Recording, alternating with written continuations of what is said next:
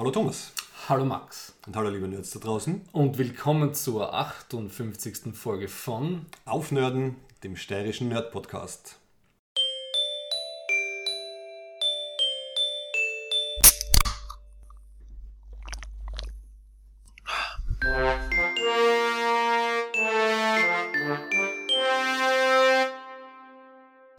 Willkommen. Thomas, wie immer, zuerst Housekeeping. Wer sind wir? Thomas Menzelberger Und Max Werschitz. Und wo findet man uns online? auf aufnörden.at, Facebook, Twitter, Soundcloud, Spotify, slash aufnörden. Und wo jetzt noch? Ganz neu auf nerdkulturgraz.at.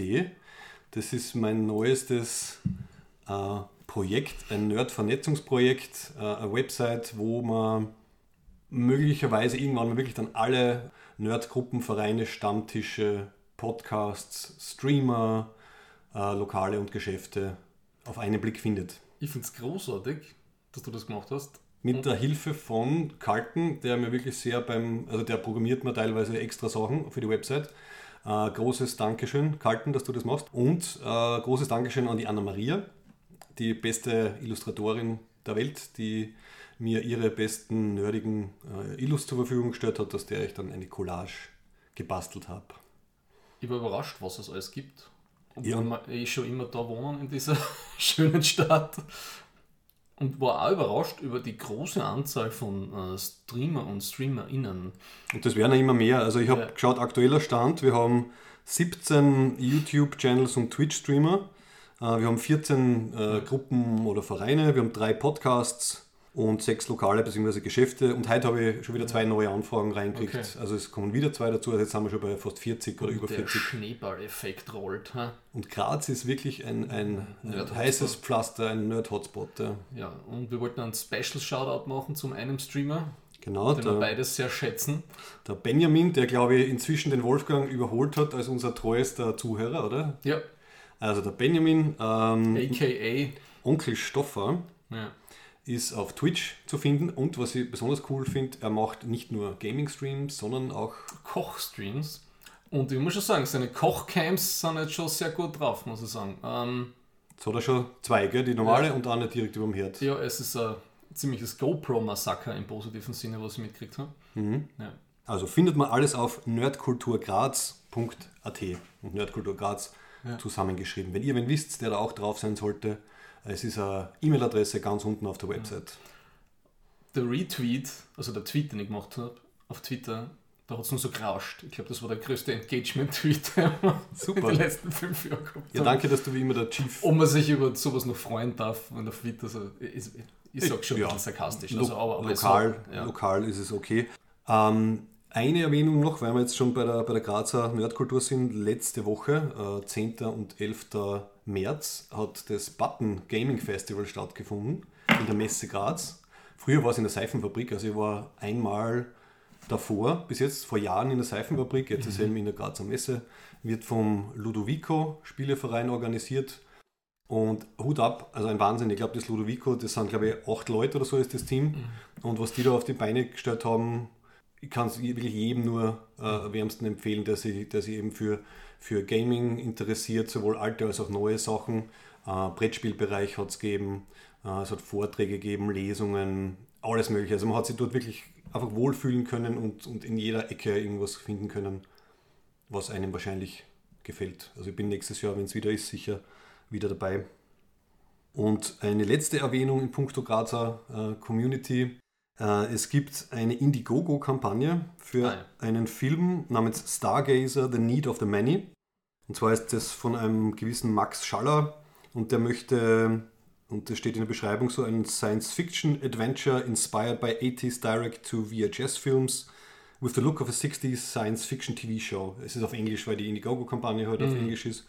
Also im Endeffekt will er halt ähm, eine an Star Trek angelehnte, ähm, ja, einen an Star Trek angelehnten B-Movie selber machen. Und für das sucht er gerade Sponsoren. eine Hommage, ne? Genau, also für alle, die das interessiert, schaut auf Indiegogo und sucht dort Stargazer, The Need of the Many. Oder man findet es in der Track in der Facebook-Gruppe. In der Track in der Facebook-Gruppe hat er auch was, was gepostet. Ja. ja, so, das war lokales und aktuelles.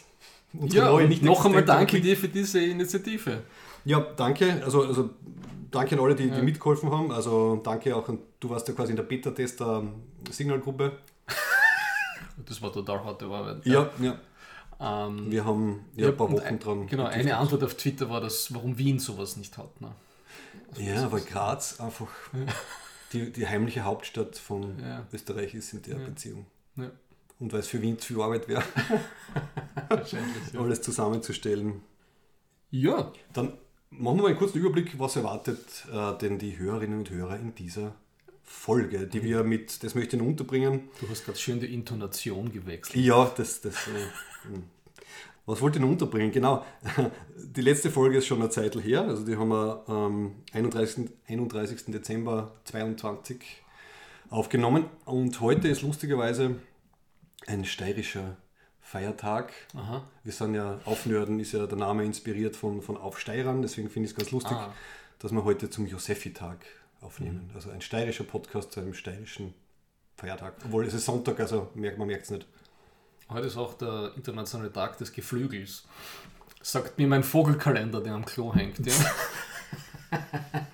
Der Vogelkalender sagt, äh, Ich bin jetzt so ein kleiner Ornithologen-Nerd auch, ja. Und Mhm. habe also auch einen Kalender geschenkt gekriegt. Und jeden Tag kriege ich Informationen zu Vögeln.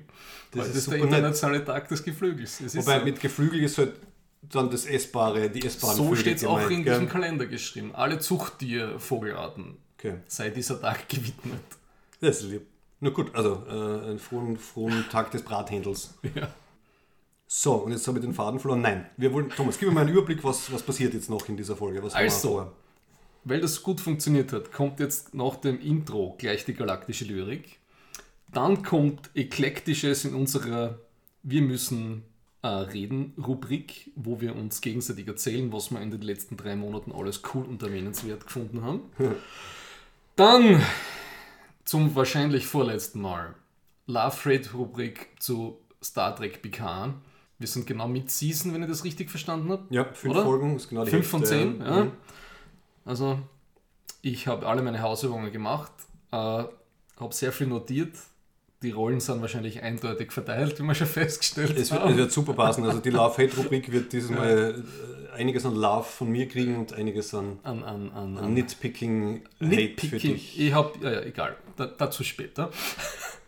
Und neu in der Auswahl der Rubriken, weil wir jetzt mit den Ferengi-Erwerbsregeln und den Zombie-Survival-Rules durch sind, haben wir uns was Neues ausgedacht. Im Sinne ähm, der Star Trek TNG-Folge, also der, das, das, das, der Pilotfolge Farpoint Station, wo der Q praktisch die TNG-Crew im Sinne der Menschheit anklagt für ihre Vergehen, haben wir jetzt eine Rubrik gemacht, eine neue Rubrik mit dem Namen Humanity on Trial, wo wir uns äh, sozusagen positiven und negativen Ereignissen in unserer äh, Gegenwart stellen. Ja, wie ein, wie ein Q in der Zukunft das wohl bewerten könnte. Ja. Also wie der aktuelle Stand der Menschheit gerade Genau. ist, was kann man pro, was kann man kontra sagen. Ja. Sehr gute Idee von dir, danke dafür, vor allem, weil wir haben ja in unseren äh, beiden Vorrubriken haben wir ja eh einfach frei assoziiert und es sind oft irgendwelche negativen oder schrägen Sachen zur Mhm. Ja. aktuellen Lage gekommen und jetzt haben wir gezielt was Gutes und was nicht so Gutes. Meistens sind wir in ähm, lokalpolitisches verfallen, Ja, was heute auch wieder passieren ja. wird. eindeutig. Ja. Ja. Okay, dann hätte ich gesagt, gehen wir zur Lyrik. What a piece of work is man. How noble in reason, how infinite in faculty. Und da haue ich gleich eine erste coole Erwähnung raus für mich in den letzten drei Monaten. Ich habe von einer gewissen Anne Leakey, die hat vor genau zehn Jahren ein Buch, einen ersten Teil von einer Trilogie veröffentlicht, namens Ancillary Justice. Und ich habe das damals angefangen zu lesen und das hat mir nicht so gefallen, als zehn Jahre später nach viel Diskussionen so mit anderen äh, Science-Fiction-Liebhabenden und vor allem mit der Martina, äh, habe ich es jetzt nochmal eine Chance gegeben. Übersetze mal, was heißt Ancillary? An- Ein Ancillary, das ist sozusagen äh, ähm, ergänzende Unterstützung oder so, irgendwie, wie das mal frei übersetzen.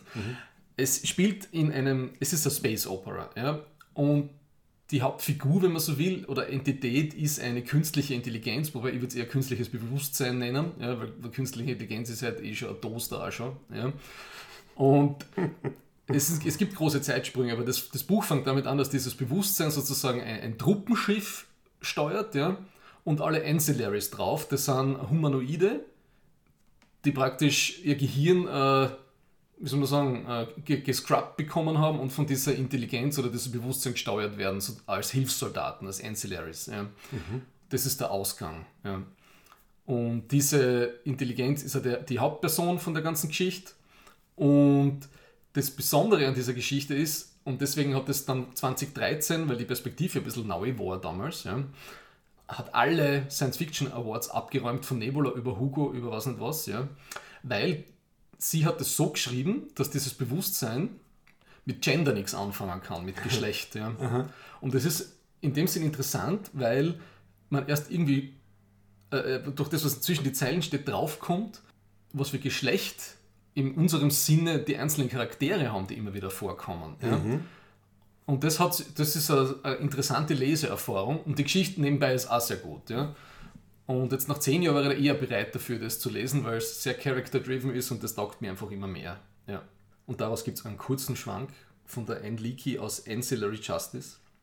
Luxury always comes at someone else's expense. One of the many advantages of civilization is that one doesn't generally have to see that if one doesn't wish to. You're free to enjoy its benefits without troubling your conscience. Was wir heute ja leben, leider, ja. Also ja, und das passt dann auch gut mit, der, mit unserer Humanity on Trial mhm. zusammen. Mhm. Ja. Kann ich sehr empfehlen, ich bin gerade schon beim, ich dann gleich beim zweiten Buch weiter zum Lesen angefangen. Ja. Okay, danke schön.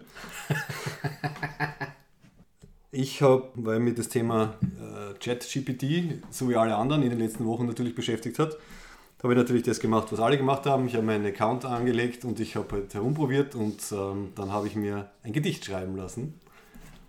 Und zwar habe ich ChatGPT gebeten, please write a short, funny poem about Captain Picard from Star Trek The Next Generation.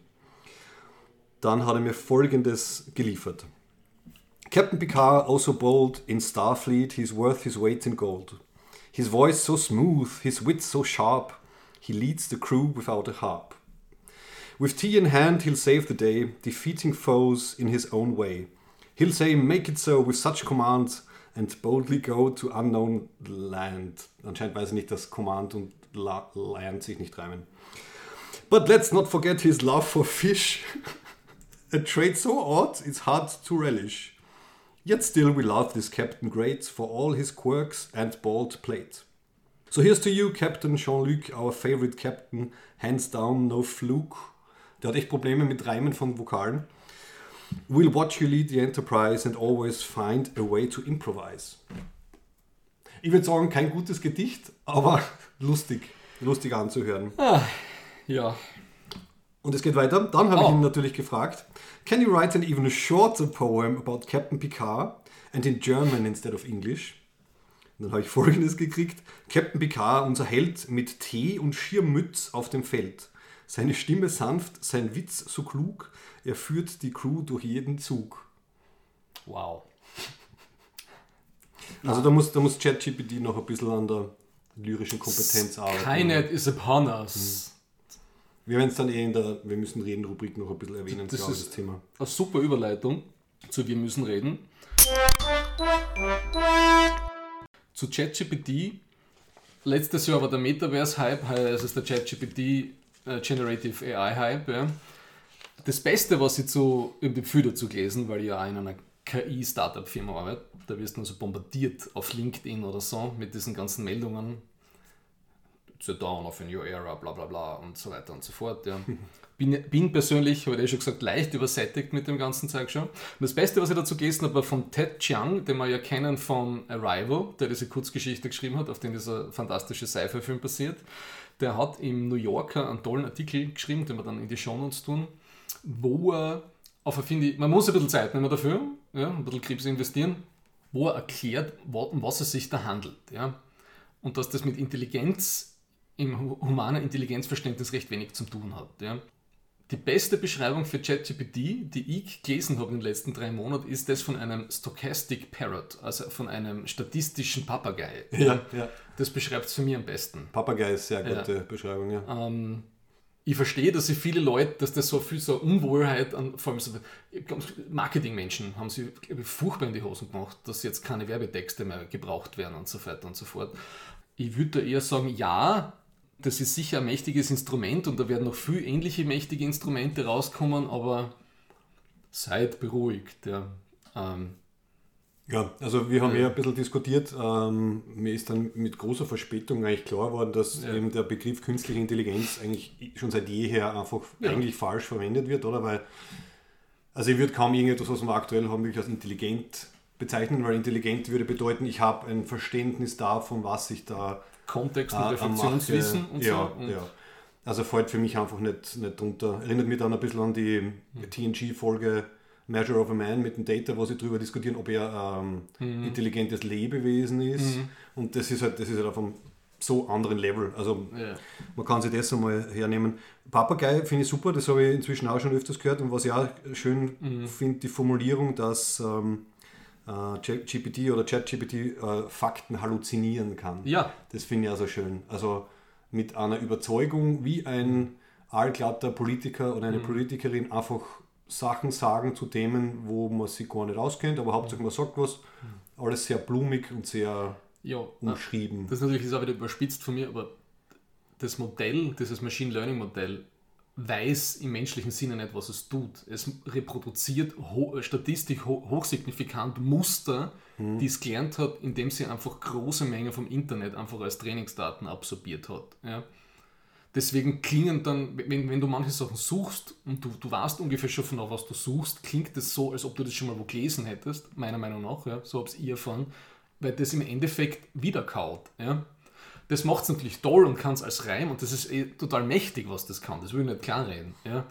Aber man darf nicht äh, vergessen, mit was man da eigentlich zu tun hat. Ja. Mhm. Ja. Also ich finde es vor allem relevant, weil ich glaube, es wird jetzt Microsoft wieder ein bisschen zurück auf die Bühne bringen. Also das ist ja erstmal seit langem, dass irgendwie Google nochmal nicht vorne ist. Die haben zwar auch ähm, ein ähnliches Modell laufen, aber die sind anscheinend noch nicht so weit. Ah, ja. Und die überlegen jetzt gerade, halt, wie sie dann ja, das kontern können. Also insofern finde ich es interessant.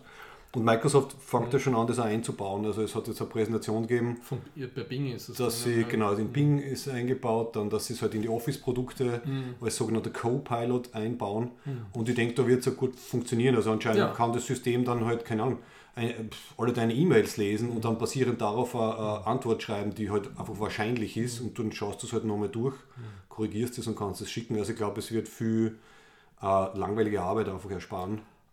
Stichwort langweilige Arbeit, zwei Sachen wollte ich dazu noch sagen. Hm. Das Ding funktioniert auch nur, weil Horden von Menschen in Billiglohnländern sensitive und nicht ethische Inhalte rausfiltern ja, äh, aus diesem Modell. Ja, ja. ja das merkt man. Also gewisse Fragen, wenn man die stellt, merkt man sofort, da ist er trainiert darauf. Also da, dazu habe ich keine Meinung oder dazu will ich nichts sagen. Oder, oder und das für mich, das zweite sehr spannende ist eben das mit den Trainingsdaten und, und, und Copyright-Issue. Also zum einen ist es wird ungefragt praktisch alles reingefiltert in das Ding, ja? also was heißt gefiltert, reingedrückt in das Modell, ohne dass irgendwer das Einverständnis dafür gegeben hätte. Ja?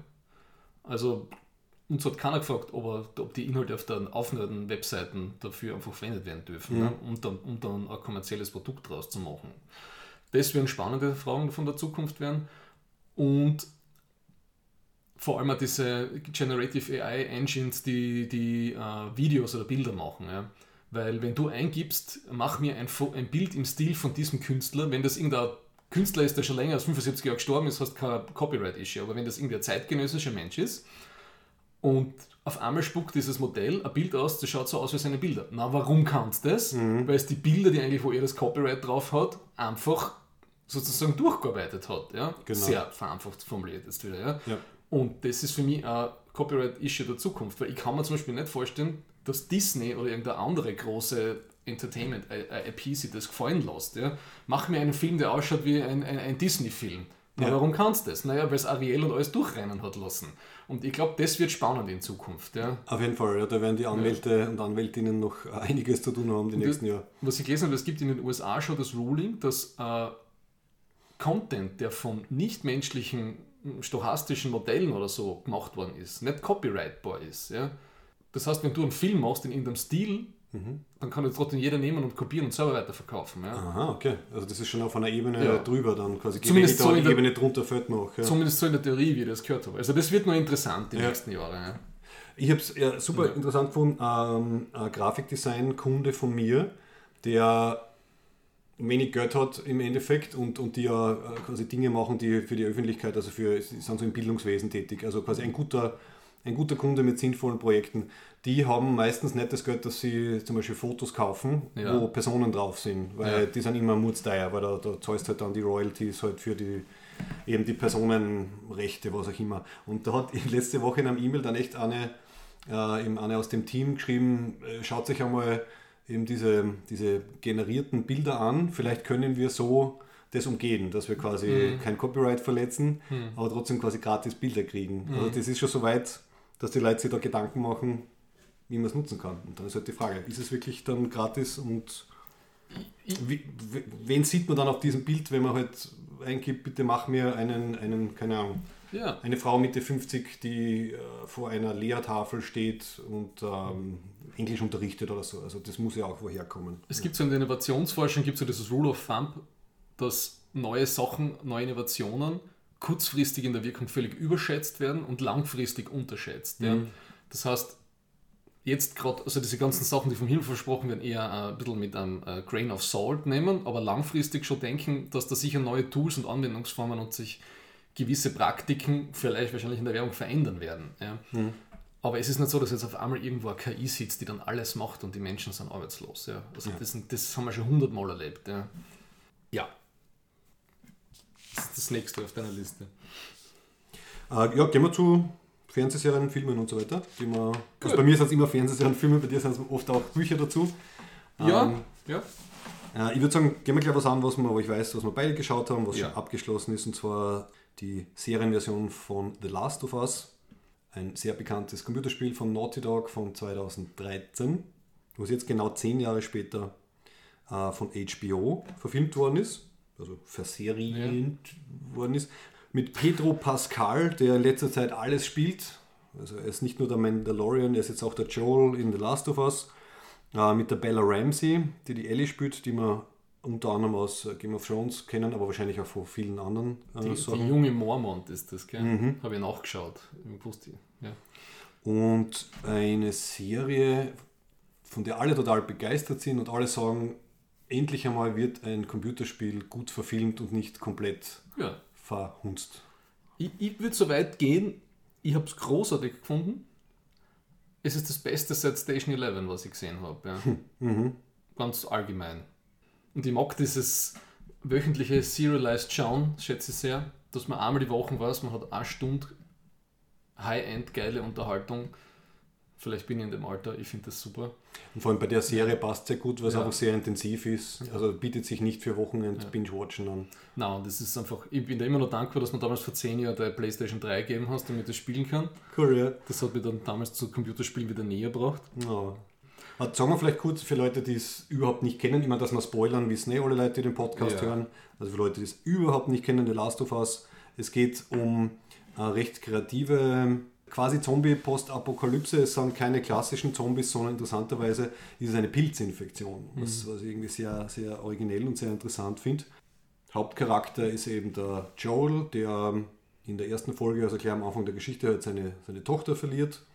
Und man steigt dann ungefähr 20 Jahre, 10, 15, 20 Jahre oder schon später, glaube 20 Jahre. also einige Zeit später dann halt wieder ein Ja. und sieht, ähm, wo halt er gerade ist. Und der kommt dann halt mit dieser Ellie zusammen, die ähm, immun ist gegen diese Pilzinfektion. Also sie ist schon mal gebissen worden, Ja. aber sie hat sich nicht in einen Pilzzombie verwandelt. Und äh, der Joel soll die Ellie dann zu Ärzten bringen, zu einer Gruppe namens The Fireflies, die aus ihr dann eine, eine Cure machen wollen. Mhm. Also es ist ein bisschen Vater-Tochter-Road-Movie mit schönen emotionalen Momenten, natürlich trotzdem Action. Und er ist äh, kompromisslos hart den ganzen äh, Figuren gegenüber. Ja, also Also die ganze, der Plot ist brutalst. das haben sie auch wirklich sehr gut übernommen, also aus dem, aus dem Computerspiel. Ich meine, sie haben natürlich Ähm, es ist natürlich nicht eins zu eins, weil Computerspiele ja. hat ja teilweise recht absurde Mechaniken ja. ähm, und, und Logiken. Also sie haben es sehr schön runtergebrochen, was halt auf einem, auf einem Bildschirm dann äh, beim Anschauen funktioniert. Relativ getreu der Vorlage. Äh, eine sehr gute Ergänzung oder Erneuerung, über die sich auch alle total begeistert geäußert haben, ist äh, so eine Rückblickfolge. Die, der, die, Folge Nummer 3. Ja, wo der, ja. der Nick Offerman äh, mitspielt. Das war im Computerspiel, haben sie diesen Charakter nur ganz kurz getroffen und dann hat man, glaube ich, irgendwann einen Brief lesen können, wo halt was angedeutet ist über eine Beziehung. Ja. Ich habe mir dann nachträglich auf YouTube okay. noch eine Szene angeschaut. Also äh, Im Spiel trifft man halt, treffen die beiden diesen Charakter und es ist in einem Brief oder so ist angedeutet, dass er halt äh, mit, mit einem Mann, der leider tot dort mhm. äh, hängt, äh, zusammen war. Und in der Serie haben sie daraus eine Folge gemacht, wo sie die, diese Liebesgeschichte zeigen. Mhm. Und wirklich sehr, sehr gut und traurig und schön. Für mich war das ein echtes Highlight, mhm. die, äh, die Folge. Habe über Cinema Strikes Back mitbekommen, dass natürlich die ganze Alt-Right Culture War Bubble sich jetzt auf das wieder gestützt hat, weil es 2023 unmöglich ist, dass zwei Männer ein Leben miteinander verbringen. Oh mein Gott, ja, unsere schön. Identität ist verleugnet, wir können nicht anders. Mhm. Ja, whatever. Sollen sie sich aufregen? I ja. don't care. Ja. Das war super schön. Ja, und ich finde, diese, auch, auch die ganzen Nebencharaktere sind echt cool besetzt worden. Die Tess war super. Dann diese eine verrückte Leaderin in, in Kansas City war super, die wir im Namen vergessen, aber die mhm. bei, äh, beim, äh, wie heißt das? Mein, mein, mein Onkel mit Charlie Sheen, Onkel Charlie. Ja. Da spielt sie ja. seine Stalkerin. Ne? Uh. Ich finde lustig, dass, dass, dass man dann aus so einer, so einer äh, soll man sagen, Schaffenshintergrund in so einer Serie gecastet wird, finde ich lustig. Aber mhm. ich, ich kenne die Schauspieler, ich weiß nicht, wo die her, wie, wie, wie, die, wie, wie gut die ist, aber da war sie super. Ja, ja. ja. so ja. Ähm, das ist dieses nonchalant bedrohliche, gell, was ja, nur gewisse Schauspielerinnen und Schauspieler können. Ne? Man merkt halt eben, dass das Computerspiel viel Background gehabt hat und da merkst du halt, glaube ich, dass die dass die Schauspielenden extrem viel Backstory gehabt haben, wie sie die Charaktere anlegen. Da war nicht irgendwie was zufällig mit zusammenge zusammengemanscht, sondern es ist alles sehr, wirkt sehr lebendig und, und, und greifbar. Mhm. Ja. Die Tatsache, dass es, dass es gut funktioniert und nah am Computerspiel ist, kommt auch daher, dass eben der Neil Druckmann, der das Computerspiel mhm. äh, dort die Geschichte geschrieben hat, auch jetzt bei der Serie äh, mitschreibt und zwar zusammen mit dem Craig Mason. Und der Craig Mason hat zum Beispiel Tschernobyl äh, gemacht. Ah, also der okay. hat auch Erfahrung in schwergewichtiger, intensiver Serienmaterie, die er da mitgebracht hat. Ja, HBO ist ein Wahnsinn. Also, das ist immer noch der, der Goldstandard. Mhm. Ähm, puh, na echt Hut ab. Und was spannend wird, um, um das abzuschließen, äh, es gibt ja natürlich Last of Us äh, Part 2, das zweite Spiel. Das kenne ich allerdings nicht. Ne? Und das ist sehr, sehr umstritten. Also es trennt irgendwie halt einfach die Leute in ich liebe es und ich hasse es. Aber das ist das Beste, was du haben kannst. Eigentlich schon. Es hat sehr viel Aufmerksamkeit gekriegt. Über das habe ich sicher in irgendeiner Podcast-Folge einmal, einmal geredet. Ich glaube, ich habe es einmal erwähnt. Ähm, also ich, wurscht. Auf jeden Fall, was ich sagen will, ist, dass also sie aus dem zweiten Computerspiel wollen sie angeblich mindestens zwei Staffeln machen. Und da bin ich wirklich gespannt, weil meiner Meinung nach kann man das nicht eins zu eins umsetzen. Also man muss, glaube ich, dann noch ein bisschen mehr äh, halt auf, auf, auf, auf, auf Serientauglichkeit das adaptieren, meiner Meinung nach. Ich glaube, sie werden da einiges verändern es wird schwierig, weil sonst, ja, also ich bin sehr gespannt, wie sie das, wie sie das schaffen. Beim ersten, mhm. Beim ersten war es ein bisschen leichter, finde ich. Beim zweiten, ich glaube, sie werden da ein bisschen sanft dran basteln und hoffentlich trotzdem den originalen Spirit irgendwie erhalten. Ja. Okay. Auf jeden Fall, es, es geht weiter und ist super erfolgreich, alle lieben es. Also, ja.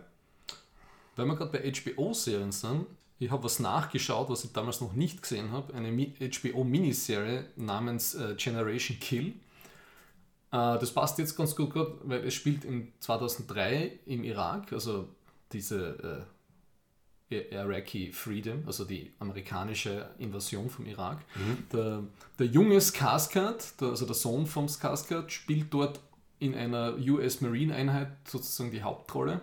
Und das basiert auf einem, einem Journalisten, der mit einer US Marine Einheit diese drei Wochen Invasion miterlebt hat. Und das ist halt recht hart. Ich glaube, es sind sieben Folgen, HBO-Miniserie abgeschlossen in einem und du kriegst halt diese ganze Absurdität von dem Ganzen echt super mit. Man merkt, dass die schon ein bisschen älter ist. Ich glaube, 2008 oder so ist sie rausgekommen, die Miniserie. Aber äh, dieses Ganze mit, mit, den, mit, mit, mit wie viele Zivilisten da gestorben sind, was die Soldaten zweifeln an sich, äh, in was für absurde Situationen die kommen. Und das ist gerade alles 20 Jahre her. Also ich, ich habe es wirklich spannend gefunden zu schauen. Man merkt, es ist ein bisschen in die Jahre gekommen, also auch wenn, wenn, wenn vor allem so größere Szenen sind, wo viel so CGI-Background ist, aber tut der Story jetzt nichts ab. Ja. Kann ich sehr empfehlen. Mhm. Ganz kurz, ähm, weil wir vorher bei The Last of Us eben den Pedro Pascal gehabt haben, es läuft jetzt auch gerade die dritte Staffel von The Mandalorian. Mhm. Ähm, ja, da gibt es nicht viel dazu zu sagen. Läuft, plätschert nicht dahin wie immer, ist immer schön, schön zu schauen, sympathisch. Ist es nicht zum Schauen, aber ein bisschen wurscht, muss ich sagen. Ja, genau. ähm, und das Einzige, was ich mir da aufgeschrieben habe und was mich stört, ist, dass halt der, der Mando, der Dean Jarin, mhm. also der Pedro Pascal-Charakter, der hat halt meiner Meinung nach eindeutig Stockholm-Syndrom, weil er ist ja in der zweiten in der zweiten Staffel ist er, weil er gegenüber seinem Clan zugegeben hat, dass er seinen Helm einmal abgenommen hat, ist er ja ausgestoßen worden. Ja, ja. Und er ist so, er braucht so dringend Anerkennung und Zugehörigkeit zu mhm. dem Clan, dass er jetzt ein Ritual macht, um das wieder zurechtzubiegen. Und zwar, wenn man äh, nach Mandalore fliegt, diesem zerbombten, zerstörten mhm. Planeten und dort in den Living Waters badet, und mit einem Beweis zurückkommt, dass man das gemacht hat, dann darf man wieder in die Gruppe rein, dann ist man wieder redeemed und das macht er. Und ich denke mir halt, also ein Verein, der solche depperten Regeln hat, der will nicht dabei sein. Aber gut, er ist als Kind da aufgenommen worden, er ist halt, äh, es ist halt seine Welt und seine Realität. Ja, ja. ich habe das Gefühl, es passieren die ganzen Actionsequenzen relativ willkürlich hintereinander.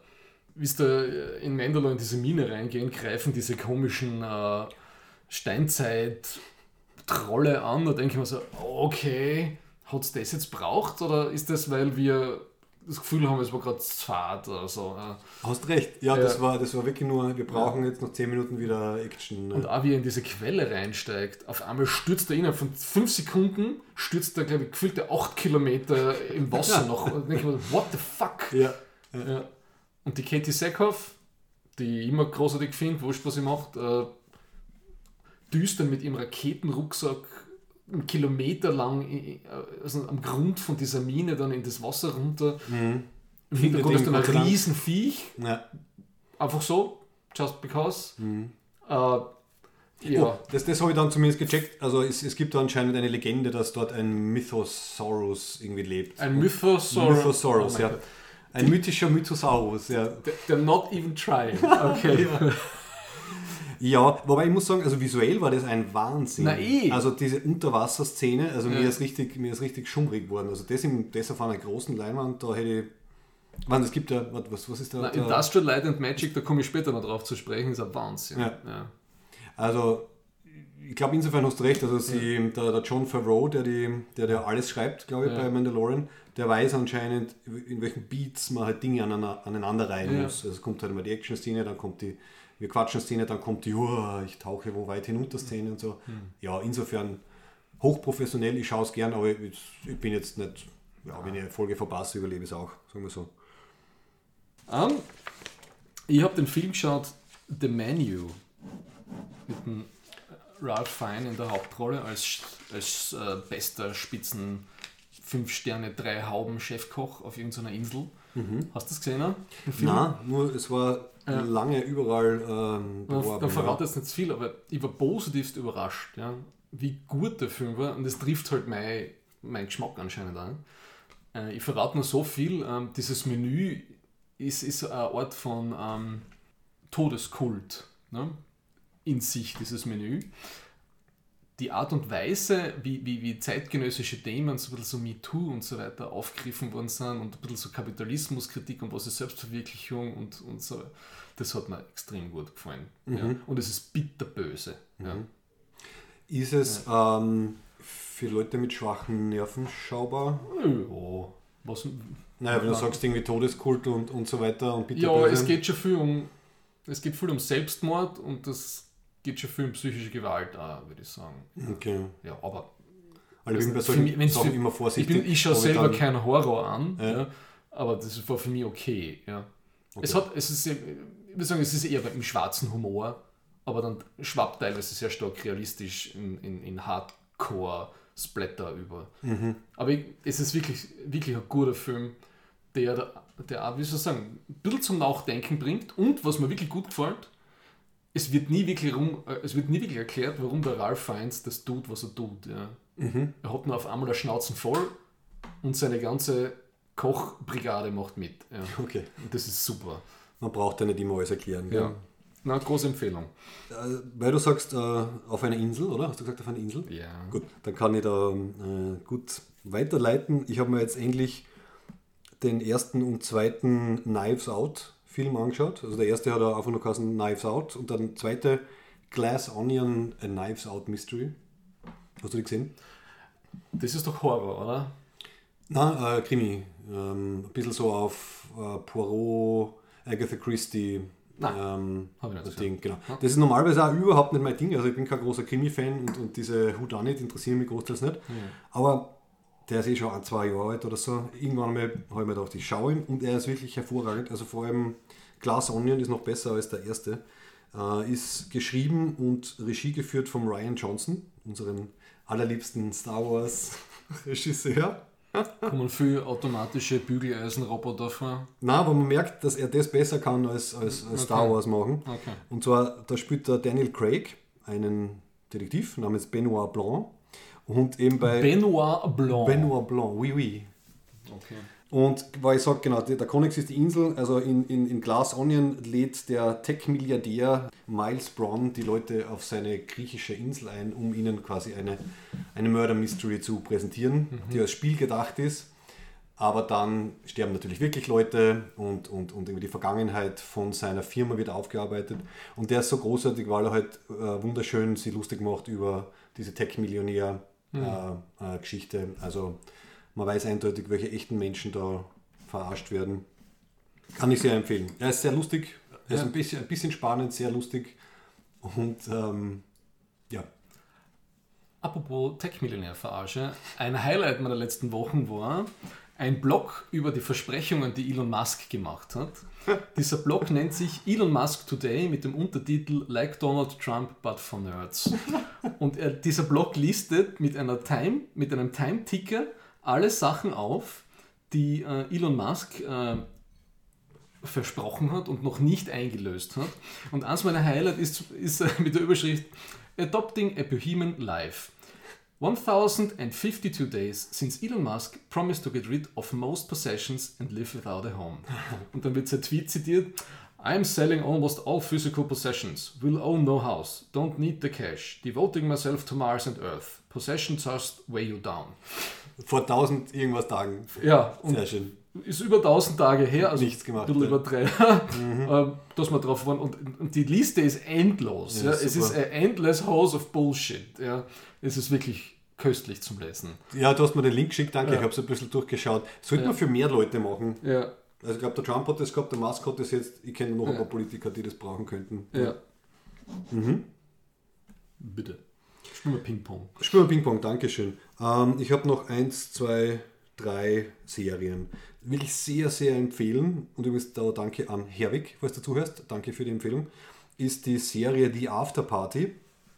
Gibt es auf Apple, hat acht Folgen. Äh, ist von einem gewissen Christopher Miller. Also es geht darum, um eine Highschool-Reunion. Äh, Also es treffen sich halt, also eine ehemalige Klasse von, von halt Highschool-Schülern, Schülerinnen, treffen sich halt wieder an der Schule, Reunion und so weiter. Und nach der Reunion gibt es dann auch noch eine Afterparty, weil einer der ehemaligen Schüler ist halt irgendwie äh, relativ reich und, und, und berühmt worden.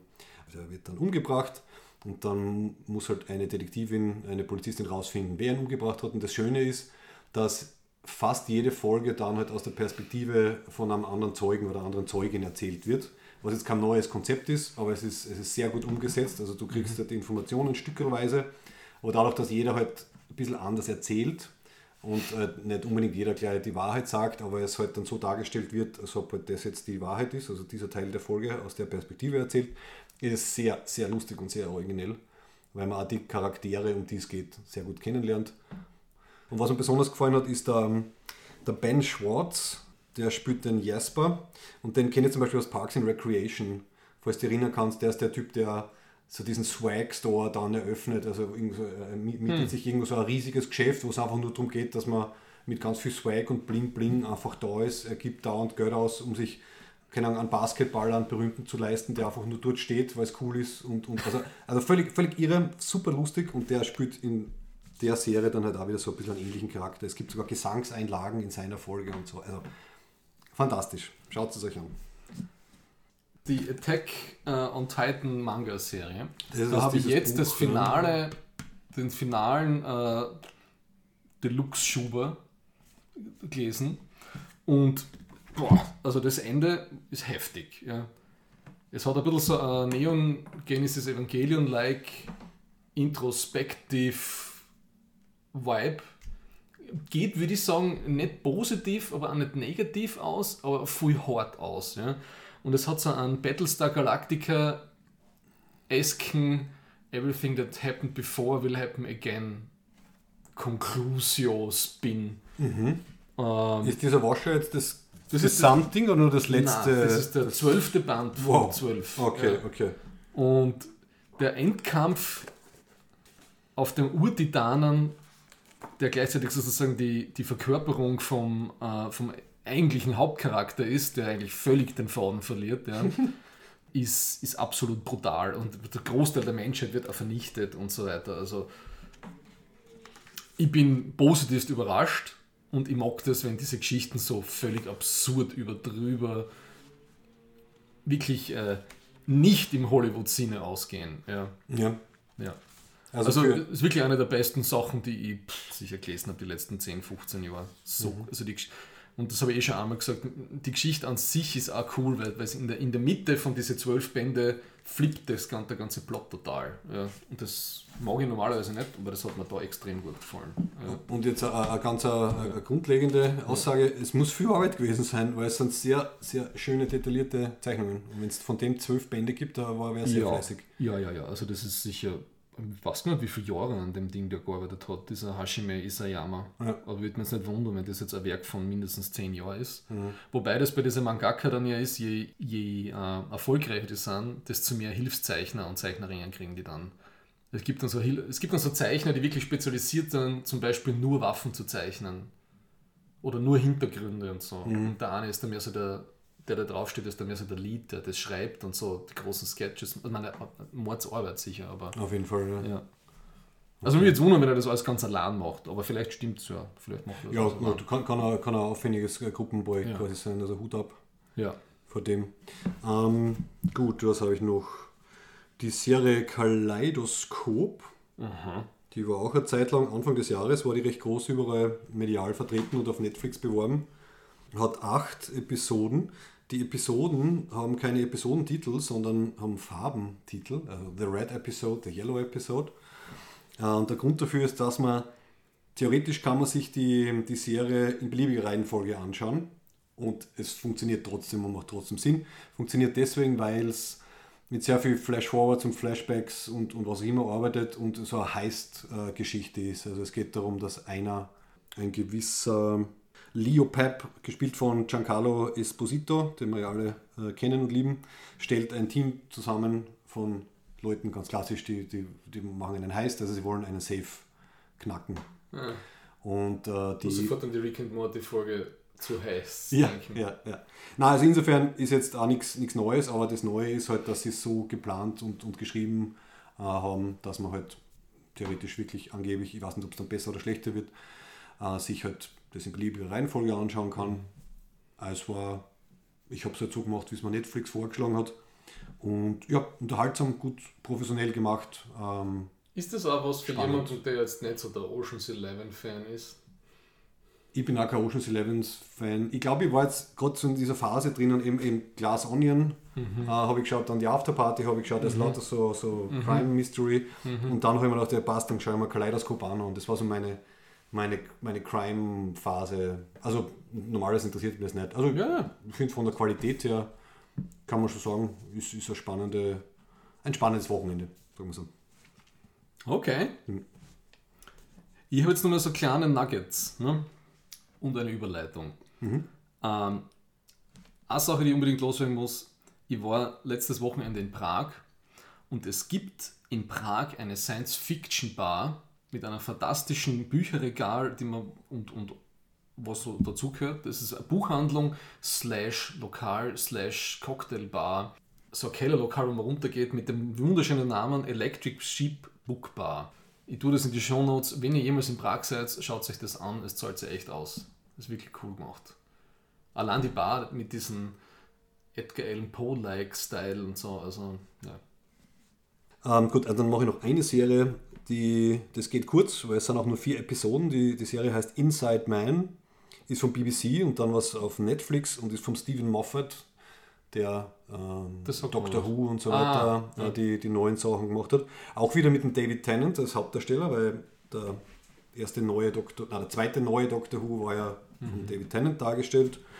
Und eine ganz schräge Mischung zwischen zwei Geschichten eigentlich. Also einerseits ähm, spielt der Tennant einen, einen Priester, einen Vicar, der in eine, in, eine, in eine sehr missliche Lage kommt, weil er jemanden beschützen will und das aber missverstanden wird. Also in dem Fall will ich nicht spoilern.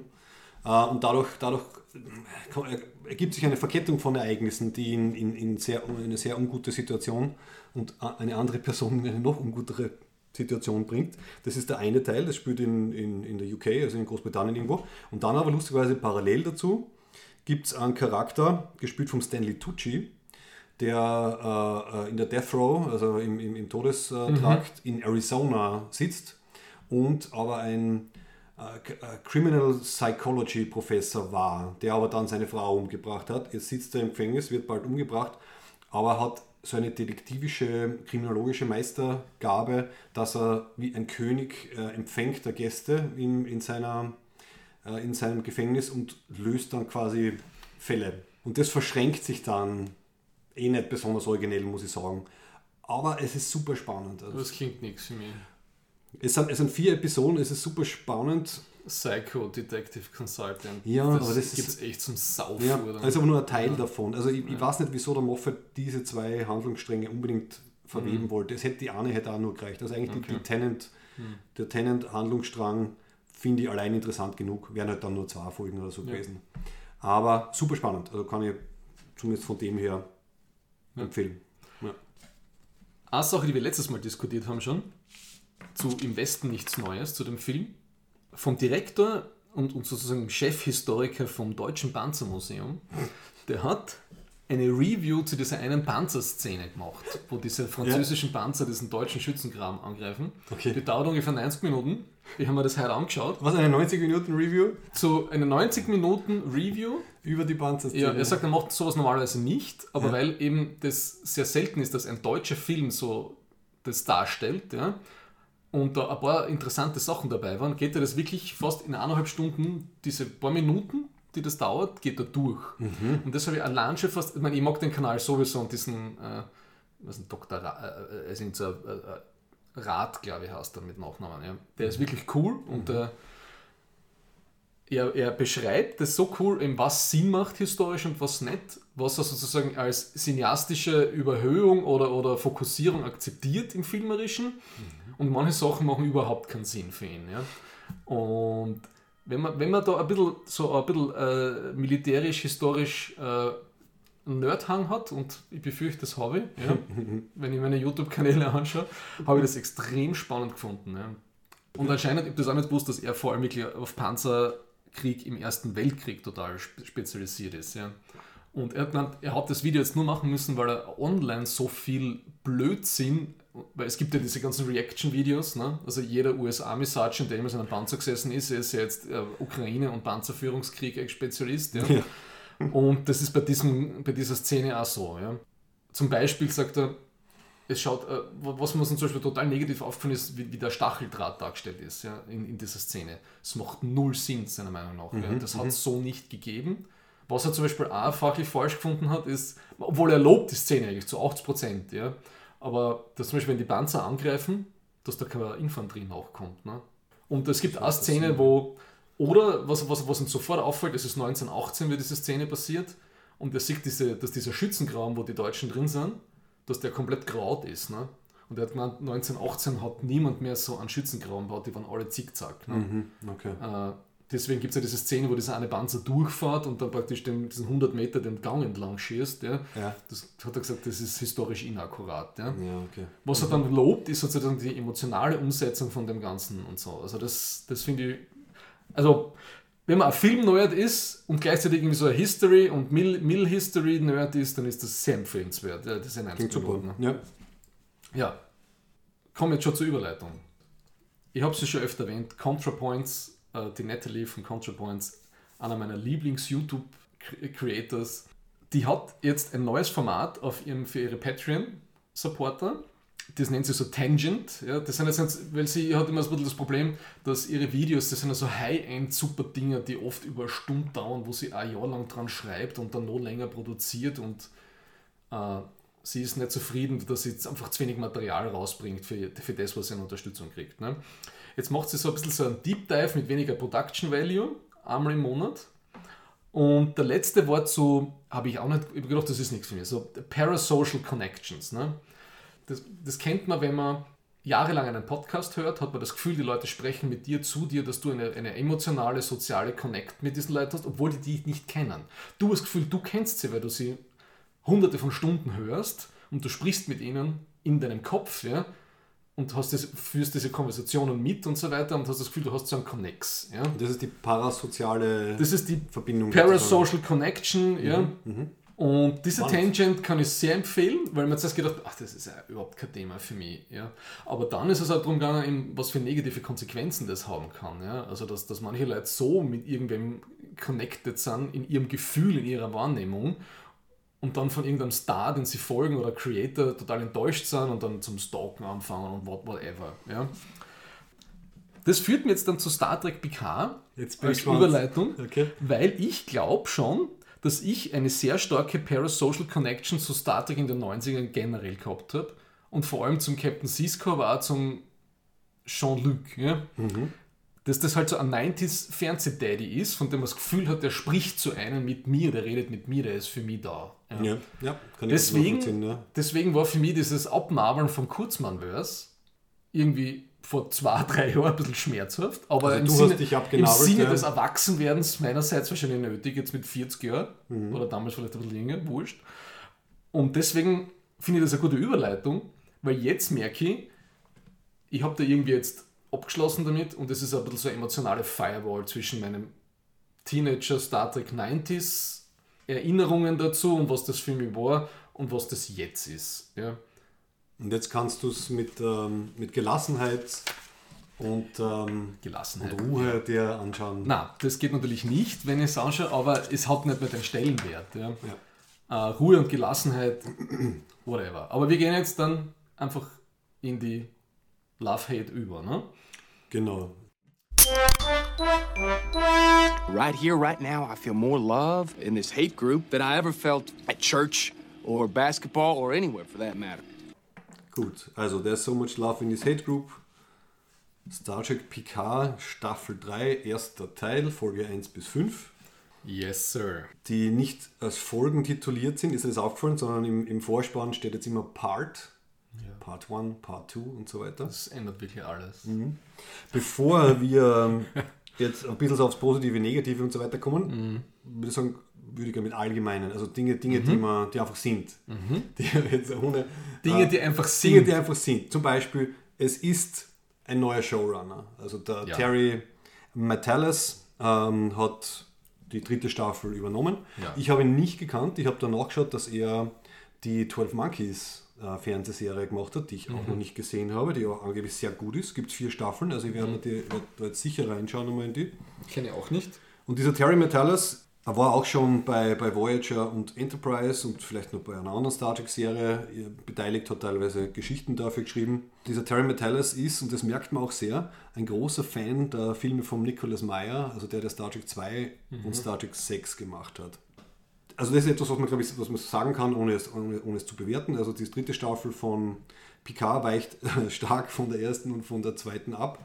Es, es hat keinen eigenen Stil, sondern es nimmt halt das Look and Feel von den TOS-Filmen, also vor allem vom zweiten, vom dritten, vom sechsten, ganz ein bisschen vom achten, vermischt es mit TNG-Elementen, nimmt ein bisschen was von Deep Space Nine und so und präsentiert sich halt so, ich würde sagen, sehr, sehr cinematisch und versucht wieder an diese Zeit zu erinnern, wo wir halt äh, ins Kino gegangen sind und unsere Helden von der kleinen Leinwand auf einmal auf der großen Leinwand gesehen haben.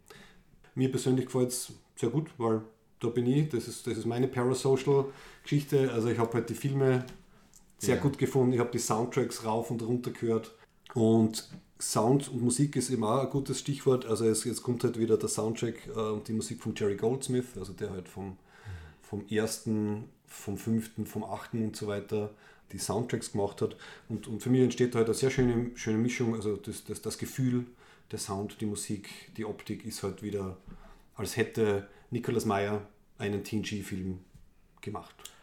Da meine, meine aktuelle, möglichst halbwegs wertfreie Beschreibung, sagen wir mal so. Das hast du sehr gut gemacht. Danke. Okay. Ich, ich muss aber vorweg, sage ich jetzt gleich, es fühlt sich für mich immer noch ein bisschen wie Arbeit an, das anschauen. In Relation zu Staffel 1 und 2 merkt man wirklich, dass sich was verändert hat.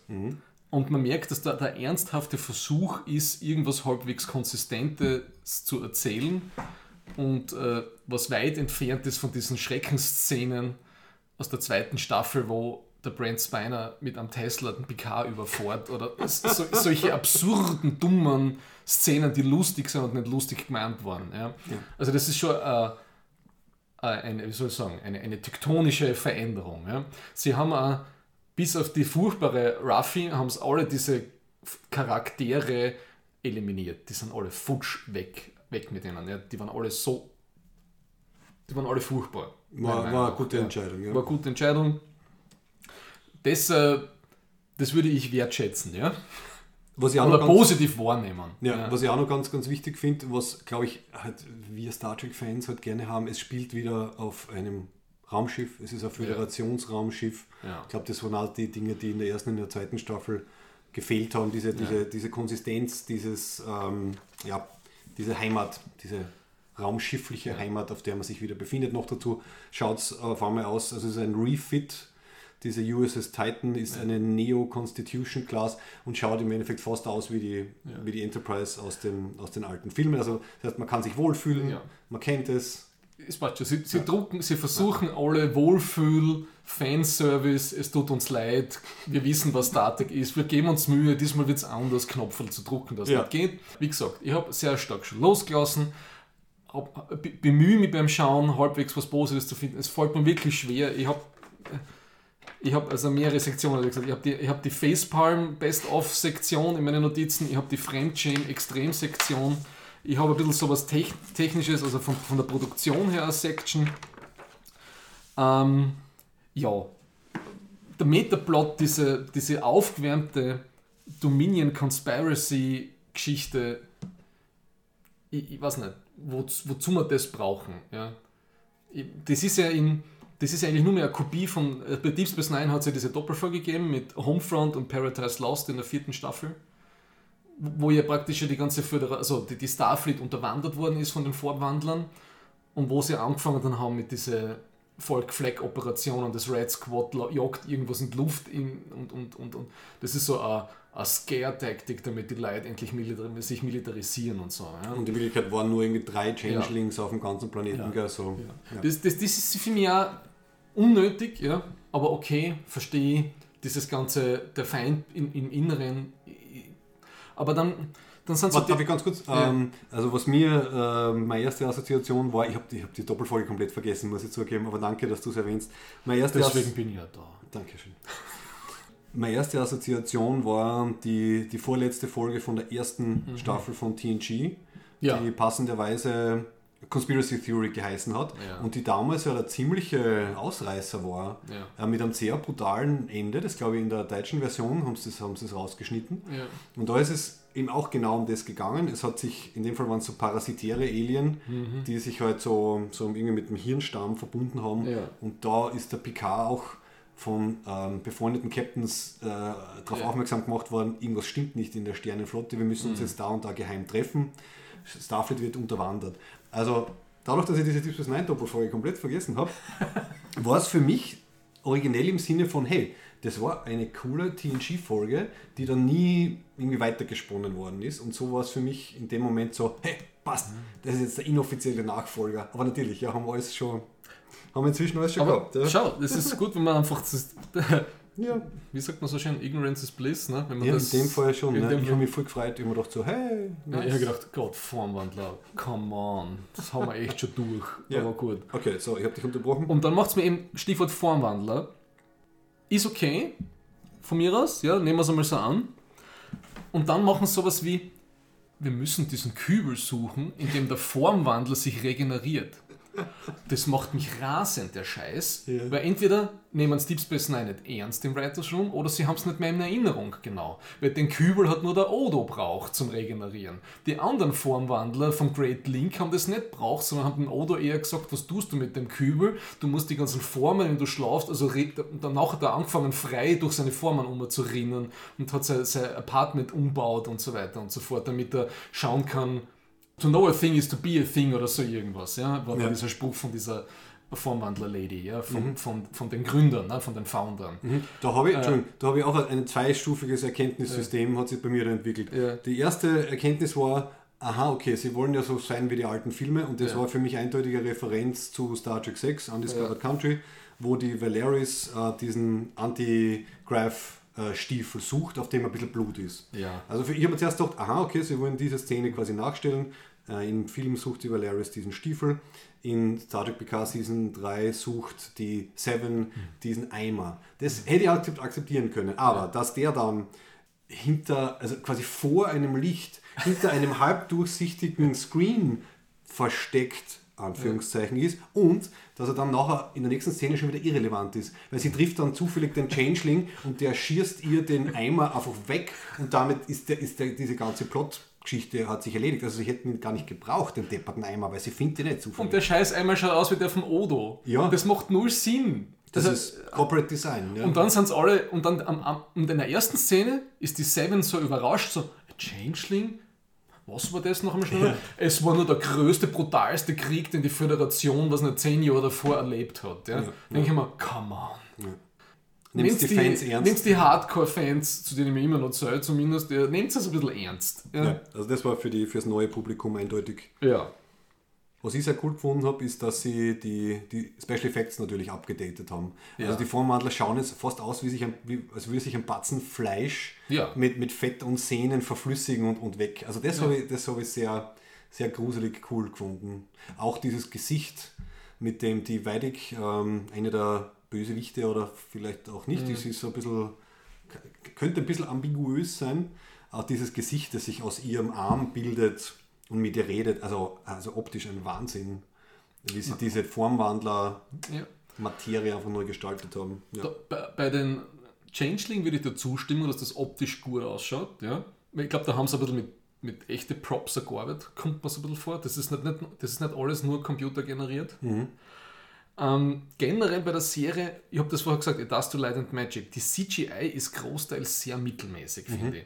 Also die Raumschiffe und Die so. Raumschiffe. Ich glaub, bei, der, bei der fünften Folge, wo sich da die Intrepid und die, äh, die Titan gegenüberstehen, das ist vom Rendering, das schaut relativ generisch aus. Mir kommt ja. nur ein bisschen unscharf vor. Ich weiß nicht, ob Ich es weiß nicht, sie, liegt. ich habe das Gefühl, dass äh, sie tragen diese ganzen Neonformen extrem hoch auf. Ja? Mhm.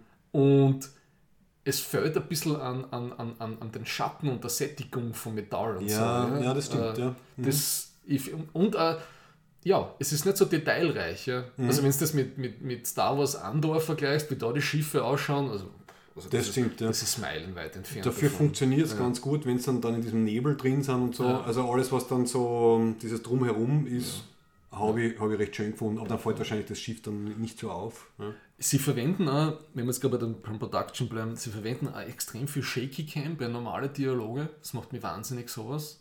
Das ist schon seit Jahren Also- eine Unart. Ja. Irgendwie, es wackelt alles und nur sie stehen nur im Raum und, und haben ein Heferl in der Hand. Ja. Also, Ja. Und das, was mich wirklich stört, ist, ich finde diese Brückendesigns von, von, von dieser Serie oder generell schon in den kurzen Moments, ich finde das so deprimierend. Weil so finster ist Das man. sind, das sind äh, Darkrooms mit einem Bildschirm, wo alles neonblau und neonrot leuchtet. Ja. Wie wüssten da arbeiten da drinnen? Ja. Also, Da hat da eben, also Red Letter Media haben auch Ja. schon äh, zwei Folgen gemacht. Der Mike sagt das sehr schön, also für ihn ist das inzwischen nicht mehr New Track, sondern Dark Track, weil es ist Ah, einfach, okay. es ist einfach immer finster. Nehmen wir nicht nur die Brücke, Ja. aber da wirst du depressiv, weil wir auf so einem Schiff arbeiten. Das Ah. soll halt dieser cinematische Look sein. Ja. Den Captain Sean, den finde ich teilweise sehr lustig und gut gelungen. Den ja? finde ich, den find ich großartig. Ich habe Ja. den, ich hab den fett und unterstrichen, also Ja. gespielt von Todd Sashwick. Den hat der Tylers aus ähm, 12 Monkeys mitgenommen sozusagen. Aha, also mit dem okay. kann er gut. Ich finde, der ist fantastisch. Der beste neue Charakter in Star Trek seit langem. Ich habe nur diese, diese eine Szene kurz vor der nahenden bedrohlichen Zerstörung ähm, zu Wolf 359, ja, das war ein totaler Character Break für mich. Ne? Also, dass er da so, wie, wie kann einer, das ist ja, wie lange ist denn das her? 30 Jahre oder so, und der hat immer noch so ein PTSD und ist, dann ist er Captain geworden und kann, also, irgendwas passt da nicht für mich im, im Character Design. Sonst, also dieses ganze äh, Schnippige und, und, und Herumgehacke und dass er einfach ein bisschen ein korrektes Arschloch ist und so, das passt eh gut. Ja? Ja, er ist ein super Gegengewicht einfach zu unseren alten bekannten Helden. Ja. Weil ich finde das nachvollziehbar. Einfach mal ein Starfleet-Offizier, der halt eben nicht beeindruckt ist von den Spompanadeln und Heldendaten äh, von unseren geliebten Picard, äh, Riker und so weiter, sondern der einfach sagt, na, Burschen, das geht so nicht, wir müssen bitte korrekt das abarbeiten und, und ich finde das nicht in Ordnung, was ihr alles aufgeführt habt. Es gibt eine Szene, wo äh, wo der Riker sagt, ja, aber wir haben doch schon so oft das Universum gerettet. Und, und er entgegnet halt, ja gut, aber wie oft habt ihr es in Gefahr gebracht? Also er sagt dann so, it's a, it's a chicken or an egg, egg problem. Ah, ja. Und, zählt dann, und zählt dann halt ein paar Problemsituationen auf. Aber er sagt auch sowas, das ist in der ersten und der zweiten Folge, wo sie da mit dem Shrike irgendwie rumkämpfen. Dann sagt er, so im übertragenen Sinne, das ist jetzt nicht mehr Föderationsraum, jetzt geht es nur darum, dass wir das Schiff schützen und der Rest ist uns mehr oder weniger wurscht, für den haben wir keine Verantwortung. Ja. Dann denke ich mir, what the fuck? Das ist halt seine Auslegung von. von Was äh, die Enterprise D ist immer im nicht, die ist so oft im Nicht-Föderationsraum unterwegs gewesen, um neue Sachen zu entdecken. Und da ist dann, da sind dann, ist dann die, was gibt es denn die erste Direkt, also die, die, die Prime Directive. Mhm. Und die, und die Janeway tut sieben Jahre nichts anderes als, als die, die Prime Directive zu biegen und whatever, aber dass sie halbwegs da nicht, nicht, nicht, nicht total ausufert, so wie die Leute auf der Equinox. Ja. Ja. Äh, das macht, das ist, das, da, da zerreißt es mich innerlich. Ja? Das Ja. ist ein, das geht nicht. Das ist ein big No-No. er, ist halt, er ist halt dieser Typ. Er, er will das Da halt. kann, der, da kann die Figur nichts dafür. Ja. Da, da macht wer einen, irgendwie einen Fehler beim Schreiben. Ja?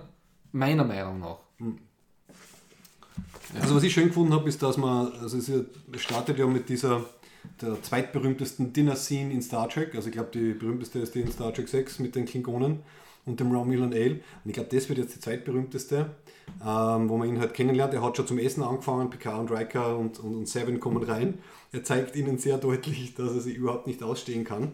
Und man glaubt, und die Befürchtung war, meiner Meinung nach, wahrscheinlich bei den meisten, okay, das ist jetzt einfach ein Arschloch und der ist jetzt halt der Captain und der wird ihnen halt dann ganz viel ähm, Steine in den Weg legen. Aber bis zur fünften Folge hat er einen gewissen Character Arc und man versteht ihn ein bisschen besser. Er ist zwar immer noch äh, irgendwie so korrekt und mag die Leute nicht, aber er entschuldigt sie zum Beispiel bei der Seven. Er sagt, tut mir leid und ich glaube, ähm, du wirst einmal ein guter, ein guter Captain und, und so weiter. Äh, er kommt sogar mit dem Picard irgendwie ein bisschen zusammen. Er hilft immer mit, also er ist total pragmatisch. Er, er, er liegt fast sterbend in der, in der Sickbay und macht sich noch Sorgen, äh, wie findet uns denn dieses andere Schiff dauernd, obwohl man keine Sensoren und so weiter in diesem Nebel haben.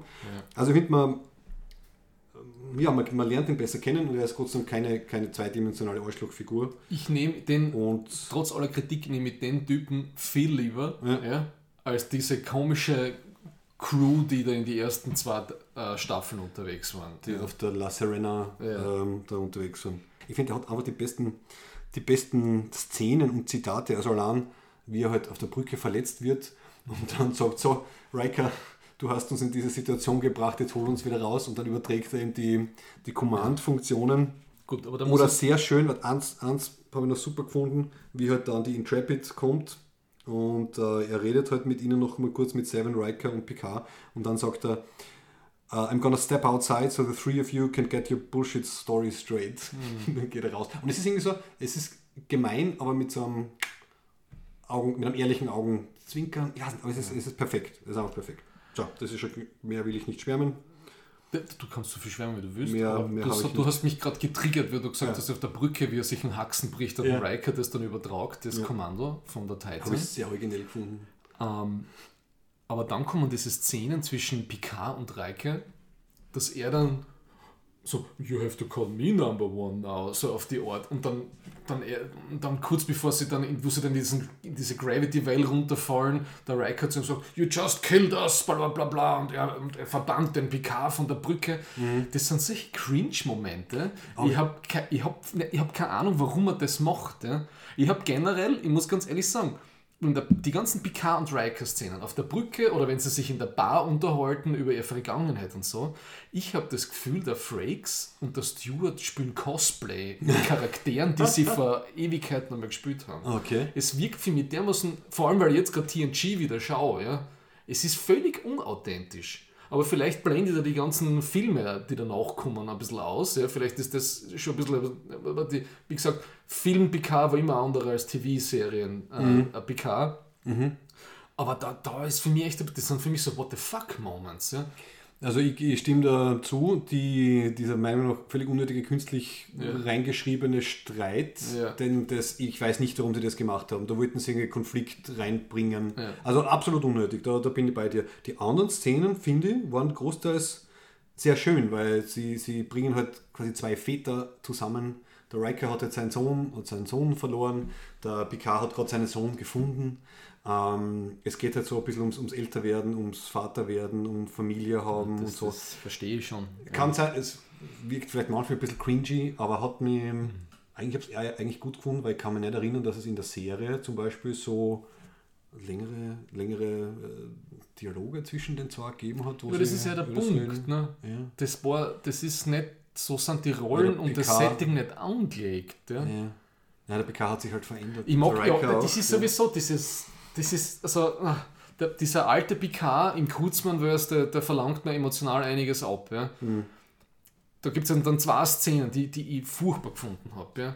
Wo er in der, diese äh, fünf Jahre davor Szene, wo er in der Bar sitzt, die wahrscheinlich 10 Forward da Es ist, ist immer 10 Forward, Ja, sie haben natürlich. Set gespart. Ja. äh, was für ihn sehr wichtig ist, obwohl es eigentlich nicht das 10 Forward ist und der Schiff oder whatever. Ja. Äh, und er haltet diese Lecture diesen jungen Rekruten und Rekru- oder was Kadetten und Kadettinnen, was da ist. Ja, das, Wie er denn die Hirojin Hi- äh, und dann, Ja. wisst ihr, wie weit die weg sind? Was ist jetzt, fliegen wir jetzt schon mit, mit Warp 12 herum oder Ja, was? ja. Wie, wie bitte, what the fuck?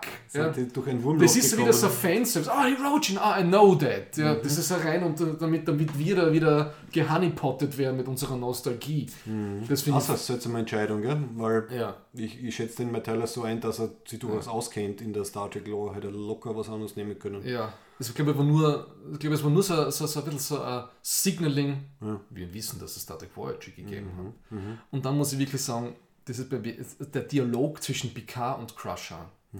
Warum sie ihm nicht sagen hat können, dass sie schwanger ist, ja, war für mich ein Tiefpunkt der TV-Geschichte. Dieser Dialog hat von vorn bis hinten für mich null Sinn gemacht. Er hat emotional keinen Sinn gemacht. Sie tut so, als ob er der gefährlichste Mensch in der ganzen Föderation gewesen wäre. You got a target on your back. Und so, what the fuck? Ja. Das ist halt Movie PK. Movie ist- PK hat ein, ein Target on his back und Ja. ähm, Was für. Das ist reiner Blödsinn, ja? Der Cisco führt einen ganzen intergalaktischen Krieg, ja, und hat einen Sohn. und so ja. unter, unter Ich Beziehung. meine, ja. komm, das ist so gekünsteltes Motiv, ja, was der gute Captain da an Erbgut weitergegeben hat, das Haha. vor dem Reveal mit dieser roten Türe fürchte ich mich. Ja, Ja, also, also zwei, zwei, Gru- zwei Möglichkeiten. Entweder er hat Borg Naniten oder was noch drinnen gehabt, obwohl er dann schon wieder quasi umgewandelt war. oh, das ist Oder- ein guter, das, das habe ich gar nicht gedacht. Picard heißt Borg-Sperm. Ja, wer weiß. Also vielleicht hat er. Ja, ja, sie haben nicht alle, alle Borg-Sachen was ihm rausgebracht. Ich meine, bei der Seven haben sie ja nicht einmal, nicht einmal alle Implantate rausgebracht. Ich meine, wissen wir schon warum, damit es halt cool ausschaut und so. Also das wäre, glaube ich, Variante 1. Und das, das näherliegendere, aber langweilige wäre, wenn der Jack irgendwie Teil Changeling ist oder so. Wenn irgendwas passiert ist einmal. Seine Mutter ist ja Ärztin und sie hat ihn seit 20 Jahren irgendwie von der Außenwelt äh, ferngehalten. Vielleicht war sie ja irgendwo, ja, es war ein Unfall oder was, sie hat aber gerade an einem Projekt gearbeitet als Ärztin mit Changelings, was auch immer, keine Ahnung. Und dann hat sie im Changeling DNA spritzen müssen, um zu überleben. Und jetzt dieser Teil Changeling. Vielleicht war der Changeling dabei und keiner hat es gemerkt. uh, ein, ein flotter Dreier meinst du. Ja. Ähm, ihr hört eine Stimme, die sagt Find me, Okay, das, ist Kann- Borg, das kann doch die Borg Queen sein, oder? come home, connect us. Das sind die Sachen, die ihr hört. Oh no. Also das ist entweder Go back to the Great Link, also Changeling, oder Go back to the uh, Borg Hive. Die zwei Sachen, glaube ich. nicht Ja, aber der, der Great Link, die sind ja davon nicht abgeschnitten. Ne? Es hat ja dann einen Friedensvertrag gegeben. Oh boy. Ja, und er weiß ja nichts, genau, das war ja, also in der letzten Folge sagt er ja, I think there's something very wrong with me, aber sie reagiert überhaupt nicht schockiert. Also sie weiß, was die, die Crusher, Ja, aber die, was, Crush, er, was er nicht weiß, Die sonst Crusher- ganz anders reagiert. die Crusher, die Kurzmann vs. Äh, Crusher hat mit der TNG Crusher für mich nichts zu tun. Das war in der ersten Folge, wo sie diesen einen Typen, der sie verfolgt, brutalst exekutiert. Und dann sagt der PK, oh, sie hätte es nie gemacht, wenn sie nicht bedroht geworden wäre. Ja. What? Sie kann den nicht äh, irgendwie wegspritzen und einsperren, aber sie, na, sie, müssen, sie müssen vaporisieren. Ja, ja. It's a, it's a serious case of plot. Ja, Sie hat, da hat einfach keiner überleben können, weil sonst hätten sie die ja befragen können oder so und dann wäre das Ganze, da habe ich mir gedacht, die erste wow. Folge ganz anders gewesen. Okay, ja. okay. Ja. So, Beverly would never have done this if she wouldn't have been scared. Ah, okay. Das heißt, wenn wir Leute vaporisieren, wenn wir Angst haben, ist das auf einmal okay. Danke, Ja. Captain. Also, Na, da habe ich schon schlimmste Befürchtung wieder gehabt. Die, die, die muss ich sagen, das haben immer alle gesagt. Ne? Die erste Folge war immer so ein bisschen, wo man sich denkt, von der Staffel so, aha, interessant. Und dann ist es richtig abgegangen. Das muss ich sagen, ist bei der dritten Staffel nicht, aber es ist einfach schon wirklich viel Ja. Müll drin, meiner Meinung nach, dass Ach so, man anders ja. sehen kann. Also ich glaube, ich finde nicht, aber ich, ich befürchte, dass noch Müll kommt, weil wir wissen ja, Ja. der Brent Spiner spielt wieder mit, der ähm, Lever Burton äh, wird mitspielen und ich glaube noch zwei, drei. Also ich habe eher Angst davor, dass, dass das dann zu viel wird. Also nichts gegen, gegen Brent Spiner und, und Lever Burton, so, aber ich glaube, es, es wird wahrsch- wahrscheinlich zu viel. was mir wirklich aufstoßt. Ma- Manche mögen das, ja, manche finden den Wurf lustig. Ich, ich kann es verstehen, wieso, aber mir, mir macht das eher grantig. Ja. Weil es mit dem Wurf, den ich kenne, nicht, nicht viel zum tun hat. Ja. Diese ganze Ruffy-Plotline ja, auf diesen Blade Runner Gangsterplaneten. Sie, nehm, sie nehmen sich nicht einmal, sie tun sich nicht einmal mehr die Mühe, dass sie irgendwie ihre eigene Blade Runner Version machen. Nein, sie machen eins zu eins das gleiche, wo die Leute mit die Stabel das asiatische Essen in diesem regnerischen, äh, was nicht, was äh, dunklen, urbanen Setting essen. Die machen sich nicht einmal mehr die Mühe, irgendwas, versuchen irgendwas eigenes zu machen. Ja? Sie kopieren das eins zu eins. Wie der Worf auftaucht und diesen Ferengi einfach köpft, ja, um sie zu retten. Da hat sich bei mir wirklich ähm, ein, ein Hobbit Teil 1 PTSD eingestellt, wenn du dir. Also da habe ich gedacht, what the fuck, no, es geht in die Richtung, was die, wo die Zwerge die ganze Zeit einfach jedem Ork den Kopf abschlagen und dann irgendwie schon das mehr oder weniger nicht, gerade dass sie nicht mit diesen abgeköpften Köpfen jonglieren anfangen, so hat sich das für mich angefühlt. Ne? Und der absolute Höhepunkt an Lächerlichkeit von diesem, von diesem Gangster-Plotline war der, der Gangster-Vulkanier, der, der, der sein Bling, sein Gangsterkettel, hat er das Indica, das Indic-Ding war gar nicht auf der. Brust gehabt. Ah, weh, weh, okay. Ich hab, bei mir ist dann au- au- automatisch schon gedacht, boah, wenn der ein Gangster-Rap-Video macht und dann logisch so ein and they got my eating on, on the bling, bling, edik, edik, edik, bling und it's logic to kill them, it's logic to be bad, don't get mad. Geil, ja, geil, das ist, mir, das, ist mir gar nicht aufgefallen, aber es ist, ist natürlich sehr lustig. ja. dermaßen peinlich, meiner Meinung nach. Ja, okay, mal. gut, okay. Also die, diese ganzen äh, Szenen auf dem Planeten hätte man, hätte man raffen können. Also im Endeffekt ist halt wieder die übliche Schnitzeljagd. Ja. Also Worf und Raffi ähm, kommen von einem Schnitzel zum nächsten. Ja, ja gut, also ich bin, also ich habe Worf, Worf sehr, sehr, sehr lustig, also lustig, also eigentlich ganz cool gefunden in dieser neuen Rolle, vor allem, dass er jetzt, er sagt, er arbeitet jetzt an sich. Ähm, äh, es ist nicht immer ein guter Tag zu sterben, man muss äh, ein bisschen entspannter sein und so. Habe ich, hab ich sehr nett gefunden. Und dass er die, die Ruffy ein bisschen in die Richtung quasi erziehen will. Wieder Parallele zu den alten Filmen in Star Trek 6 hat ja der Spock die Valeris so ein bisschen als äh, Mentor Ah, äh, übernommen und, und wollte halt, genau da gibt es ja die, die Szene, die Teezeremonie-Szene in, in Star Trek 6, wo der Spock sagt, ähm, Logic is the beginning of wisdom, not the end. Also der Spock war in Star Trek 6 auch schon reifer als halt in der in TOS in der, in der Serie und der Worf ist das jetzt anscheinend halt auch. Also er hat auch dazugelernt, er, er weicht ein bisschen von den klingonischen Ritualen ab und versucht es der Raffi jetzt ein bisschen beizubringen. Ist für mich die einzige gute Methode gewesen, um die Ruffy überhaupt noch in der Serie zu behalten, weil ohne den Worf dazu. aber die Raffi ist Schwierig. so mies. In der nicht, dritten ja. Folge, wo dann der Worf sagt, we are on the mission now. Und sie sagt so, cool. Das, ist, das ist so dumm. Ja. Und ich meine, diese, ich muss so sagen, ja, diese Daystrom-Waffe ist wirklich furchtbar. Aber lustig. Das ist so, okay, wir saugen, wir saugen das, diese Station, äh, dieses Recruitment Center saugen wir ab, um es dann 100 Meter weiter aus der Luft wieder Plopp. rauszuscheißen. Ja? Ja. So, boah, das kann man keine schlimmere Waffe vorstellen. Das ist so furchtbar. Und vor allem, vor allem dann, wie sie halt der fliehenden Titan, Ja. äh, die sie schießt Torpedos ab Ja. und dann geht vor ihr das Portal auf und sie schießen dann im Endeffekt Ja. hinten selber in Arsch rein. Ich, Ich hab's, es ist schon, ich hab's gibt, lustig gefunden. wir haben schon wirklich viel Dümmeres gesehen, Ja. aber ja, das Originellste ist es nicht, was ich jemals gesehen habe in einer Star Trek oder Sci-Fi-Serie. Also, ich, also mein, mein, mein Benchmark ist, also der, der unterste Grad vom Benchmark ist äh, im Star Trek, im dritten neuen Star Trek, wo der Kirk dann mit lauter Musik diese komischen Drohnen zerstört. Kannst du dich noch erinnern? Oh, wo, wo Beastie Boys Ja, eingespielt genau, haben? genau. ja. Das war für mich die Grenze, die ich als wohlmeinender Mensch nicht überschreite. Das war für mich nicht lustig, das war einfach wirklich nur ein Schaß. Da wirst du zum, zum äh, Star Trek 8 PK, wo du, Ja, also im Vergleich... so, bis hierher, Ja, genau, weiter. genau. The Okay. line must be drawn here. Also das ist, das, ist, das ist nicht lustig, das ist absurd, das, das verarscht Star Trek und Ja. dann ist nicht witzig. Aber diese Portalgeschichte, das habe ich irgendwie witzig gefunden. Es ist einmal was Neues, also zumindest im Star Trek-Universum. Ja. Und wer weiß, die werden es jetzt eh nicht mehr verwenden, weil sie haben jetzt das Schiff, die Shrike hat das jetzt abwerfen müssen. Und jetzt müssen wir rausfinden, was die, die wahre Gefahr aus dem Daystrom-Institut ist. Wahrscheinlich ist es der Law oder, oder was auch immer.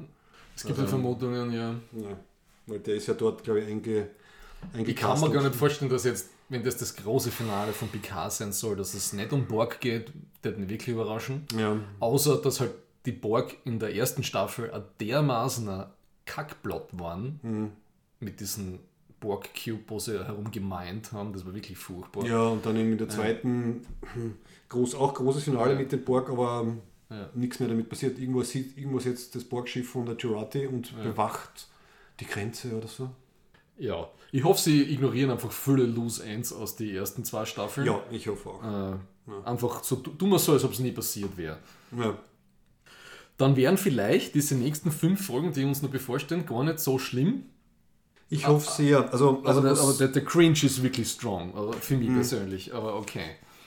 Was mir ein bisschen Hoffnung gibt, klingt jetzt irgendwie blöd, aber ich glaube, es wird ja dauernd dieser Frontier Day erwähnt. Also es sind 250 Jahre vergangen, seit die NX-01 Enterprise gestartet ist. Ah. Das ist dieser Frontier Day. Und die Ro Lauren sagt ja, eben, jetzt ja. kommt dieser Frontier Day und irgendwie die, die Sicherheitsbestimmungen sind alle so seltsam und sie hat keinen Zugang und da werden dann alle Schiffe dort sein. Also ich könnte mir vorstellen, dass das funktioniert, dass das große Finale und, und ein bisschen Frontier Day ist, dass wir endlich mal ganz viele Raumschiffe bei der Erde sehen und dass halt dann dort irgendwas passiert. Das würde ich, das würde ich irgendwie ganz passend finden. Und das nicht, Ein großer Showdown. na, muss gar kein großer Showdown Strategisch, sein, aber strategischweise werden alle Schiffe zusammengezogen, die die Föderation hat. Und dann kommt ein großes Portal und mancht die dann alle zusammen. Na, es muss natürlich gut gelöst sein, aber es, Ja. es, also für mich hat es zumindest so ähm, eine Perspektive gegeben. Wenn sie sich auf das hinarbeiten, dann wird es für mich Sinn machen. Dann war sie ungefähr, okay, es ist schon vorgeshadowed worden. Okay. Und das haben sie ihm so oft erwähnt, würde mich wundern, wenn der nicht irgendwie eine Rolle spielt. Die Rollaren haben sie auch Boah, ja. schnell ein, Eine- eingebracht und wieder verheizt. Eine Folge und, Ja. und, und, und weg mit dir. Und dieses, dieses komische äh, Picard ist böse auf sie und jetzt und sie hat sich dann schnell versöhnt wieder, gell? Ah, Alter, das war so heftig konstruiert und durchgepeitscht. Ja, also, Ich habe mir dann extra die Folge nochmal angeschaut. Also Ja. Das war aus der siebten Staffel Preemptive Strike, wo er eben sie auf diese Mission schickt. ja. Und es ist für mich, sein, eben, seine Reaktion ist also wirklich reine emotionale Eitelkeit, ähm, dass er da sich so drüber aufregt. Aber sie, sie, sie versöhnen sich dann eh sehr schnell. Also ich habe das schon sehr nett gefunden, wie er dann sagt so, you broke my heart. And you broke mine. Wo man, Ich ja, bin da- bin das da ist nicht der emotional leichter ist zu erwischen. nicht der PK aus der, aus der TV-Serie, meiner Meinung nach. Naja, auf jeden Fall sie ist dann eh tot und jetzt müssen sie anscheinend in der nächsten Folge, in der nächsten Folge müssen sie jetzt anscheinend dann in dieses Daystrom Station einbauen und Theorie von mir, die, die Daystrom Station ist ja von einer AI bewacht. Oh, aber very sophisticated. Genau, one. und aber, weißt du, es wird ja auch der, der Dr. Moriarty wird ja auch wieder vorkommen. Was du sich jetzt Der glaubt, Dr. Moriarty. ja, der Holodeck aus, dem, aus, den, aus den Sherlock Holmes Programmen vom Na wirklich, Ja. bocken sie wieder aus. Und meine Theorie ist jetzt, dass sie es trotz diesem, diesem Zugangschip vom, vom Gangster Vulkanier nicht schaffen, in die Daystrom AI ähm, äh, reinzuknacken. Und sie brauchen die Hilfe von Moriarty. Den sie in den kleinen gelben Kastel abgespeichert haben. genau. Den sie, sie stecken den USB-Stick jetzt dann bei Moriarty ein und sagen, hey du, wir, wir kennen uns doch nicht aus, hilf Uh, uns. uh, du, was machen sie?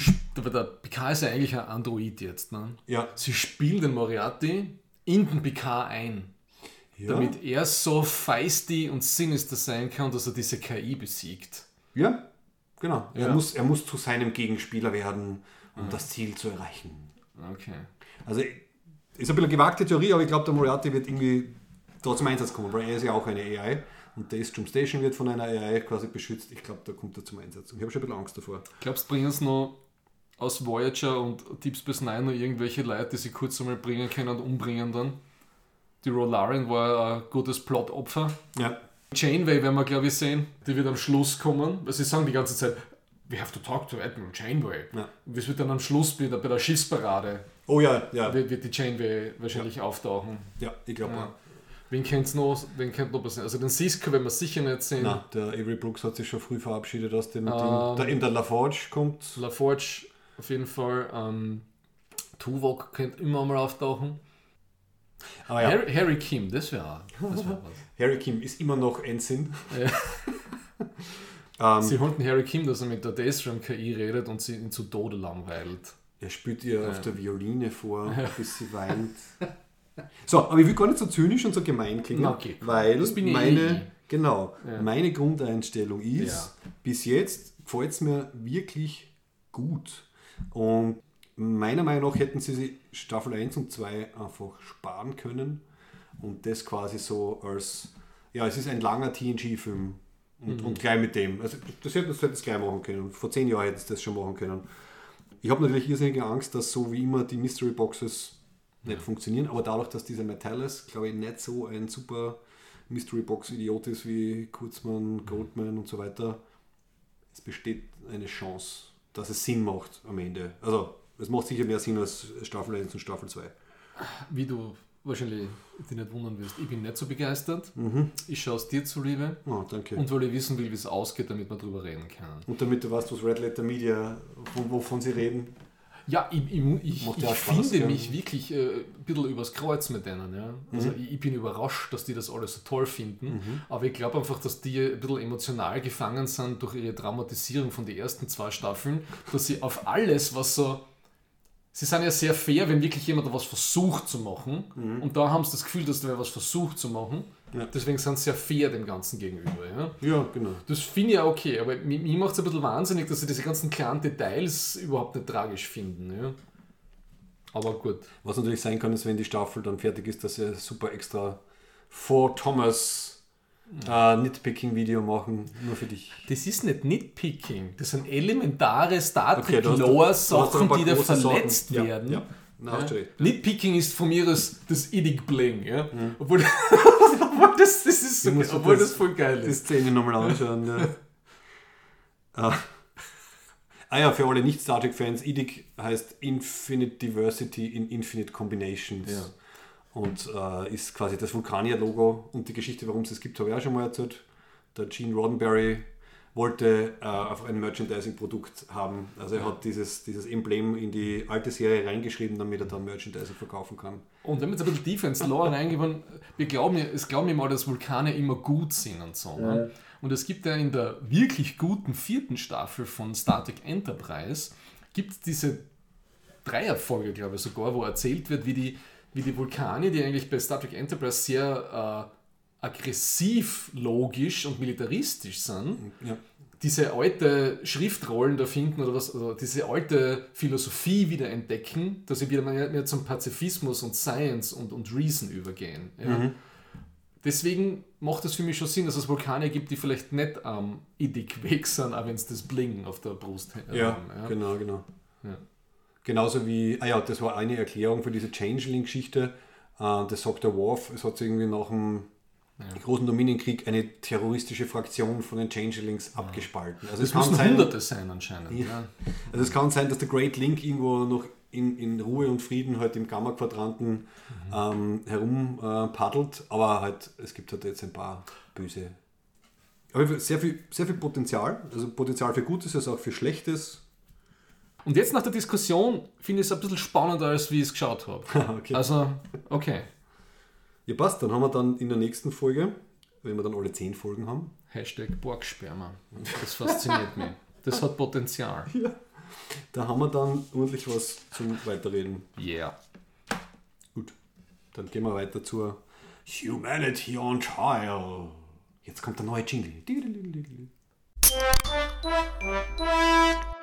You will now answer to the charge of being a grievously savage race. Grievously savage could mean anything. I will answer only specific charges. Was sehr positiv ist in unserer humanen Geschichte, hängt natürlich immer davon ab, wie es dann passiert. Aber es gibt ein UN-Abkommen zum Schutz der Meere. Ja, das ganz mit neu drin? jetzt, gell? Ja. Mo sagt gerade, dass Kim Stanley Robinson in diesem einen Podcast, den ich da geschickt habe, wo er über das ganze Geoengineering redet, was eine super Podcast-Folge ist, Ja. Sagt, dass er manchmal überrascht ist, wie schnell manche Sachen passieren. Ja? Äh, Also bis 2030 sollen 30% der Ozeane slash Meere unter Schutz, unter irgendeiner Art von Schutz gestellt werden. Ja? Brauchen wir nur noch eine Methode, um das Wir Plastik brauchen auch, das ist eine positive Nachricht, Ja, ja, ja. trotz dem ganzen Bullshit, der passiert. Ja? Und das könnte man dem Coup dann sagen, ja. auf dem Trial äh, unter den Außen reiben. Okay, mein positives Pro-Menschheit-Ding ist, ich, ich bewundere sehr den, das ist sehr allgemein, den, den Mut der, der Klimaaktivistinnen und Aktivisten, Ja. die wir jetzt haben. Das musst du mal trauen, das musst du mal antun, auch wenn es nicht sehr beliebt ist. Fridays for Future gibt es schon länger, hat, wo habe ich auch bewundernswert gefunden, aber das ist halt der, der, der nächste Schritt. Ist, glaube ich, nicht lustig, nicht angenehm und traurig, dass man eine Regierung mit solchen Maßnahmen dazu bringen äh, muss, etwas zu tun, was eh klar ist. Aber hast du das gelesen? Das war dann schon wieder auf der Contra. Äh, da hat mir der Herwig was geschickt, das habe ich dann gelesen. Ähm, in Bayern, dieser eine Richter oder Richterin mit diesem einen Fridays for Future äh, oder, äh, der, der sich angeklebt hat, zur Rechtfertigung, weil der Richter geht davon aus, dass die Menschheit sowieso untergeht. Ne? Ah, und denke ich mir, solche Leute, What urteilen über fuck? solche Leute, Ja. seid ihr verrückt geworden. Ja? Das passt jetzt wieder gut mit Richter und Humanity on Trail. Wow, habe ich mir gedacht. Da ist ja sogar der Q vernünftiger. Ja? Ja. Okay. Also wir schützen die Meere und wir haben engagierte junge Leute, die sich was trauen. Ja. ja, Positiv. ja, ja. Was ist negativ? Negativ. Es geht wieder ums große Ganze. Unser lieber Bundeskanzler hat eine, eine Rede über die Zukunft Oh der, der. Nation gehalten oder so irgendwie. Ja. Ich habe das nur sekundär über News Channels und Ö1 gehört, ja. Äh, und er hat äh, ein Buch gelesen zum Klimawandel und es ist eh alles gut und schön warm gewesen, ja. Und ignoriert anscheinend alles, was die österreichische Klimaforschung irgendwie zu bieten hat. Und ich zitiere da aus diesem einen, was ein Kurierbeitrag, was ich da gelesen habe, dass er wirklich meint, das Problem ist global und nicht national. Also da, das ist äh, Das kleine Österreich, was können wir schon machen? das ist das, das, das, äh, das ist beyond äh, Ich glaube, ja. wissenschaftsfeindlich, sowas zu sagen. Also das ist einfach reiner Schocker für mich. Ja. Ähm, wow. ja, hurra, unser Bundeskanzler. Wir haben ihn eh nicht gewählt. Er ist ja nur nach oben gefallen durch die Unfaller der anderen. Ne? Aber das ist so richtig. Äh, wir sagen allen, äh, es geht eh gleich weiter. Es muss, ja, es gibt diese, das ist alles ein bisschen diesem Fahrwasser von diesem New Optimism. Ja? Da gibt es ein paar so Proponenten davon, die sagen, wir müssen eh nur so weiter tun, wie es, wie, wie, es ist, weil dann wird eh alles besser. Ja? Und die ignorieren irgendwie sämtliche wissenschaftliche Evidenz. Ja? oder tun es halt missrepräsentieren und so. Also da gibt es ja. Das ist der Neusch. Ja. Ja, ja ähm, gut, passend dazu. Das haben wir ziemlich gesinkt. Gesynkt. Also bei Pro haben wir, haben wir quasi positive Umweltgeschichten und bei Negativ haben wir, haben wir blöde Politiker. Also Kon- Kontra Menschheit ist äh, ÖVP in Niederösterreich. Mikkel Leitner koaliert mit der FPÖ zum reinen Machterhalt. Gut, wissen wir eh, aber es ist wieder mal so, so frech äh, eindeutig, dass die Partei keine Prinzipien hat und ihnen alles wurscht ist, solange sie ähm, die Landeshauptfrau oder den Bundeskanzler oder was auch immer stellen. Das ist, ich meine, ich weiß nicht, warum ich immer noch schockiert bin, aber ähm, ja, ist einfach nur grauslig. Und vor allem, mir ist klar, dass das sehr polemisch ist, aber wenn man dann halt vergleicht, welche Forderungen angeblich die SPÖ gestellt hätte, es ist ja nichts dabei, was irgendwie unredlich oder sonst irgendwas wäre. Also es waren, es waren soziale, eindeutige Forderungen, wo die ÖVP halt sagen könnte, ja okay, machen wir, aber dauert halt fünf Jahre oder so. Na, stattdessen die FPÖ sagt gleich, ja, und wir müssen nur, was, was ist im, im, im Koalitionsprogramm angeblich drinnen, eine Prämie für heimische Wirtshäuser, aber nur, wenn sie auch heimisches österreichisches Essen anbieten. Ich weiß nicht, ob das ein Schmäh ist oder ob das wirklich stimmt. Ich habe einfach nichts anderes erwartet. Ja. Ich bin froh, dass ich nicht in Öst Niederösterreich lebe. Ganz ehrlich, zur jetzigen und wahrscheinlich zukünftigen Landeshauptfrau, was was sie gesagt hat, zum Lehrermangel. Sie hat nur gesagt, ja, wir müssen einfach wieder mehr Kinder machen, dann gibt es ja wieder mehr Lehrer. Bist du narrisch? Äh, Das ist ja noch unter dem Nehammer-Niveau. das, äh, pff, dann habe ich mir gedacht, okay, ja klar, dann haben wir in 40 Jahren das Problem wieder gelöst und unsere, Geburten, unsere Geburtenrate haben wir wieder mal ignoriert. Oder wie? Also Ja. das ist, ich, ich, ja, Das ist ja schon auf dem Weg zur Satire. Das heißt einfach für uns, Max, wir sind nicht Zielgruppe dieser, Ja. dieser Narrative. Ja, ja, eindeutig. Ja, Ja, gut. Das nächste Mal sagen wir zuerst die negativen und dann die positiven Sachen, damit wir mit etwas Positivem schließen. du hast recht. Das ist heute, war heute der, der erste Test. Das Hat, glaube ich, gut ja. funktioniert, Ja, wir aber wir müssen es umdrehen. umdrehen. Ja? Mhm, Wir, wir könnten das Positives enden. Wir haben sogar schon ein Hauptthema fürs nächste Mal. Ja, sogar mit, ähm, Wir haben, mit drumherum. es wird ein Gast eingeladen, ein trägt in der Urgestein, der Paul. Und es wird um Show Wrestling, World, äh, was, World Wrestling Entertainment, wie es jetzt heißt, was in meiner Jugend, in meiner, wie, wie so 11, 12, 13, 14, war, war, habe ich das sehr viel geschaut. So Hulk Hogan und all, auf und ab, Bret the Hitman Hart. Und da gibt es total viel drüber zu reden, also popkulturell, was also in Filmen und Serien äh, reinspielt. Das wird cool, glaube ich, weil der Paul ist der echte Experte. Super, und, und ist für mich sehr angenehm, weil ich kann dann wirklich den, ähm, den Unwissenden nicht nur spielen, sondern auch sein. Also ich werde euch äh, dann Fragen stellen, weil Ja. ich habe von dem null Plan, aber bin schon sehr neugierig. Nein, ich, ich, ich habe sogar kurz vorgehabt, dass meine Mutter hat das sicher noch irgendwo im Keller, meine ganzen Figuren, die ich gekauft habe. Im Italienurlaub hat es die ja damals alle gegeben. Äh, in Bibione, ne? In, in, in diesen ganzen Nerd, äh, äh, Spielzeuggeschäften. Ich habe sogar einen eigenen WWF-Ring damals gebaut, ja, wie es noch WWF geheißen hat. Ne? Ja, auf das freue ich mich. Und das kennt sich dann ja auch gut auskennen, da ist dann PK ja eigentlich schon wieder vorbei. Ja, dann haben wir zwei große Ja. Themen und ein bisschen Ja, Mischmasch. bin schon gespannt drauf. Ja, ja. Und danke an alle, die uns in Wien und Linz anklicken. Die letzten Ja. zwei Folgen hat es nur so krasselt, Ja, was genau. die Plays angeht. Wahnsinn, ja. Also ich weiß, ich weiß nicht warum, aber irgendwo ist da was ausgelöst. Ich worden. hoffe, ihr seid nicht alle Bots. Ja. Vielleicht, Thomas, müssen wir noch seltener Folgen machen. Je seltener wir die Folgen machen, desto mehr Leute hören es Ja. dann aus Verzweiflung. Aber ja. Oh, und noch liebe Grüße, lieber Wolfgang, wenn du das jetzt beim Baumschneiden hörst, so wie traditionell. ja. Schneid die nicht.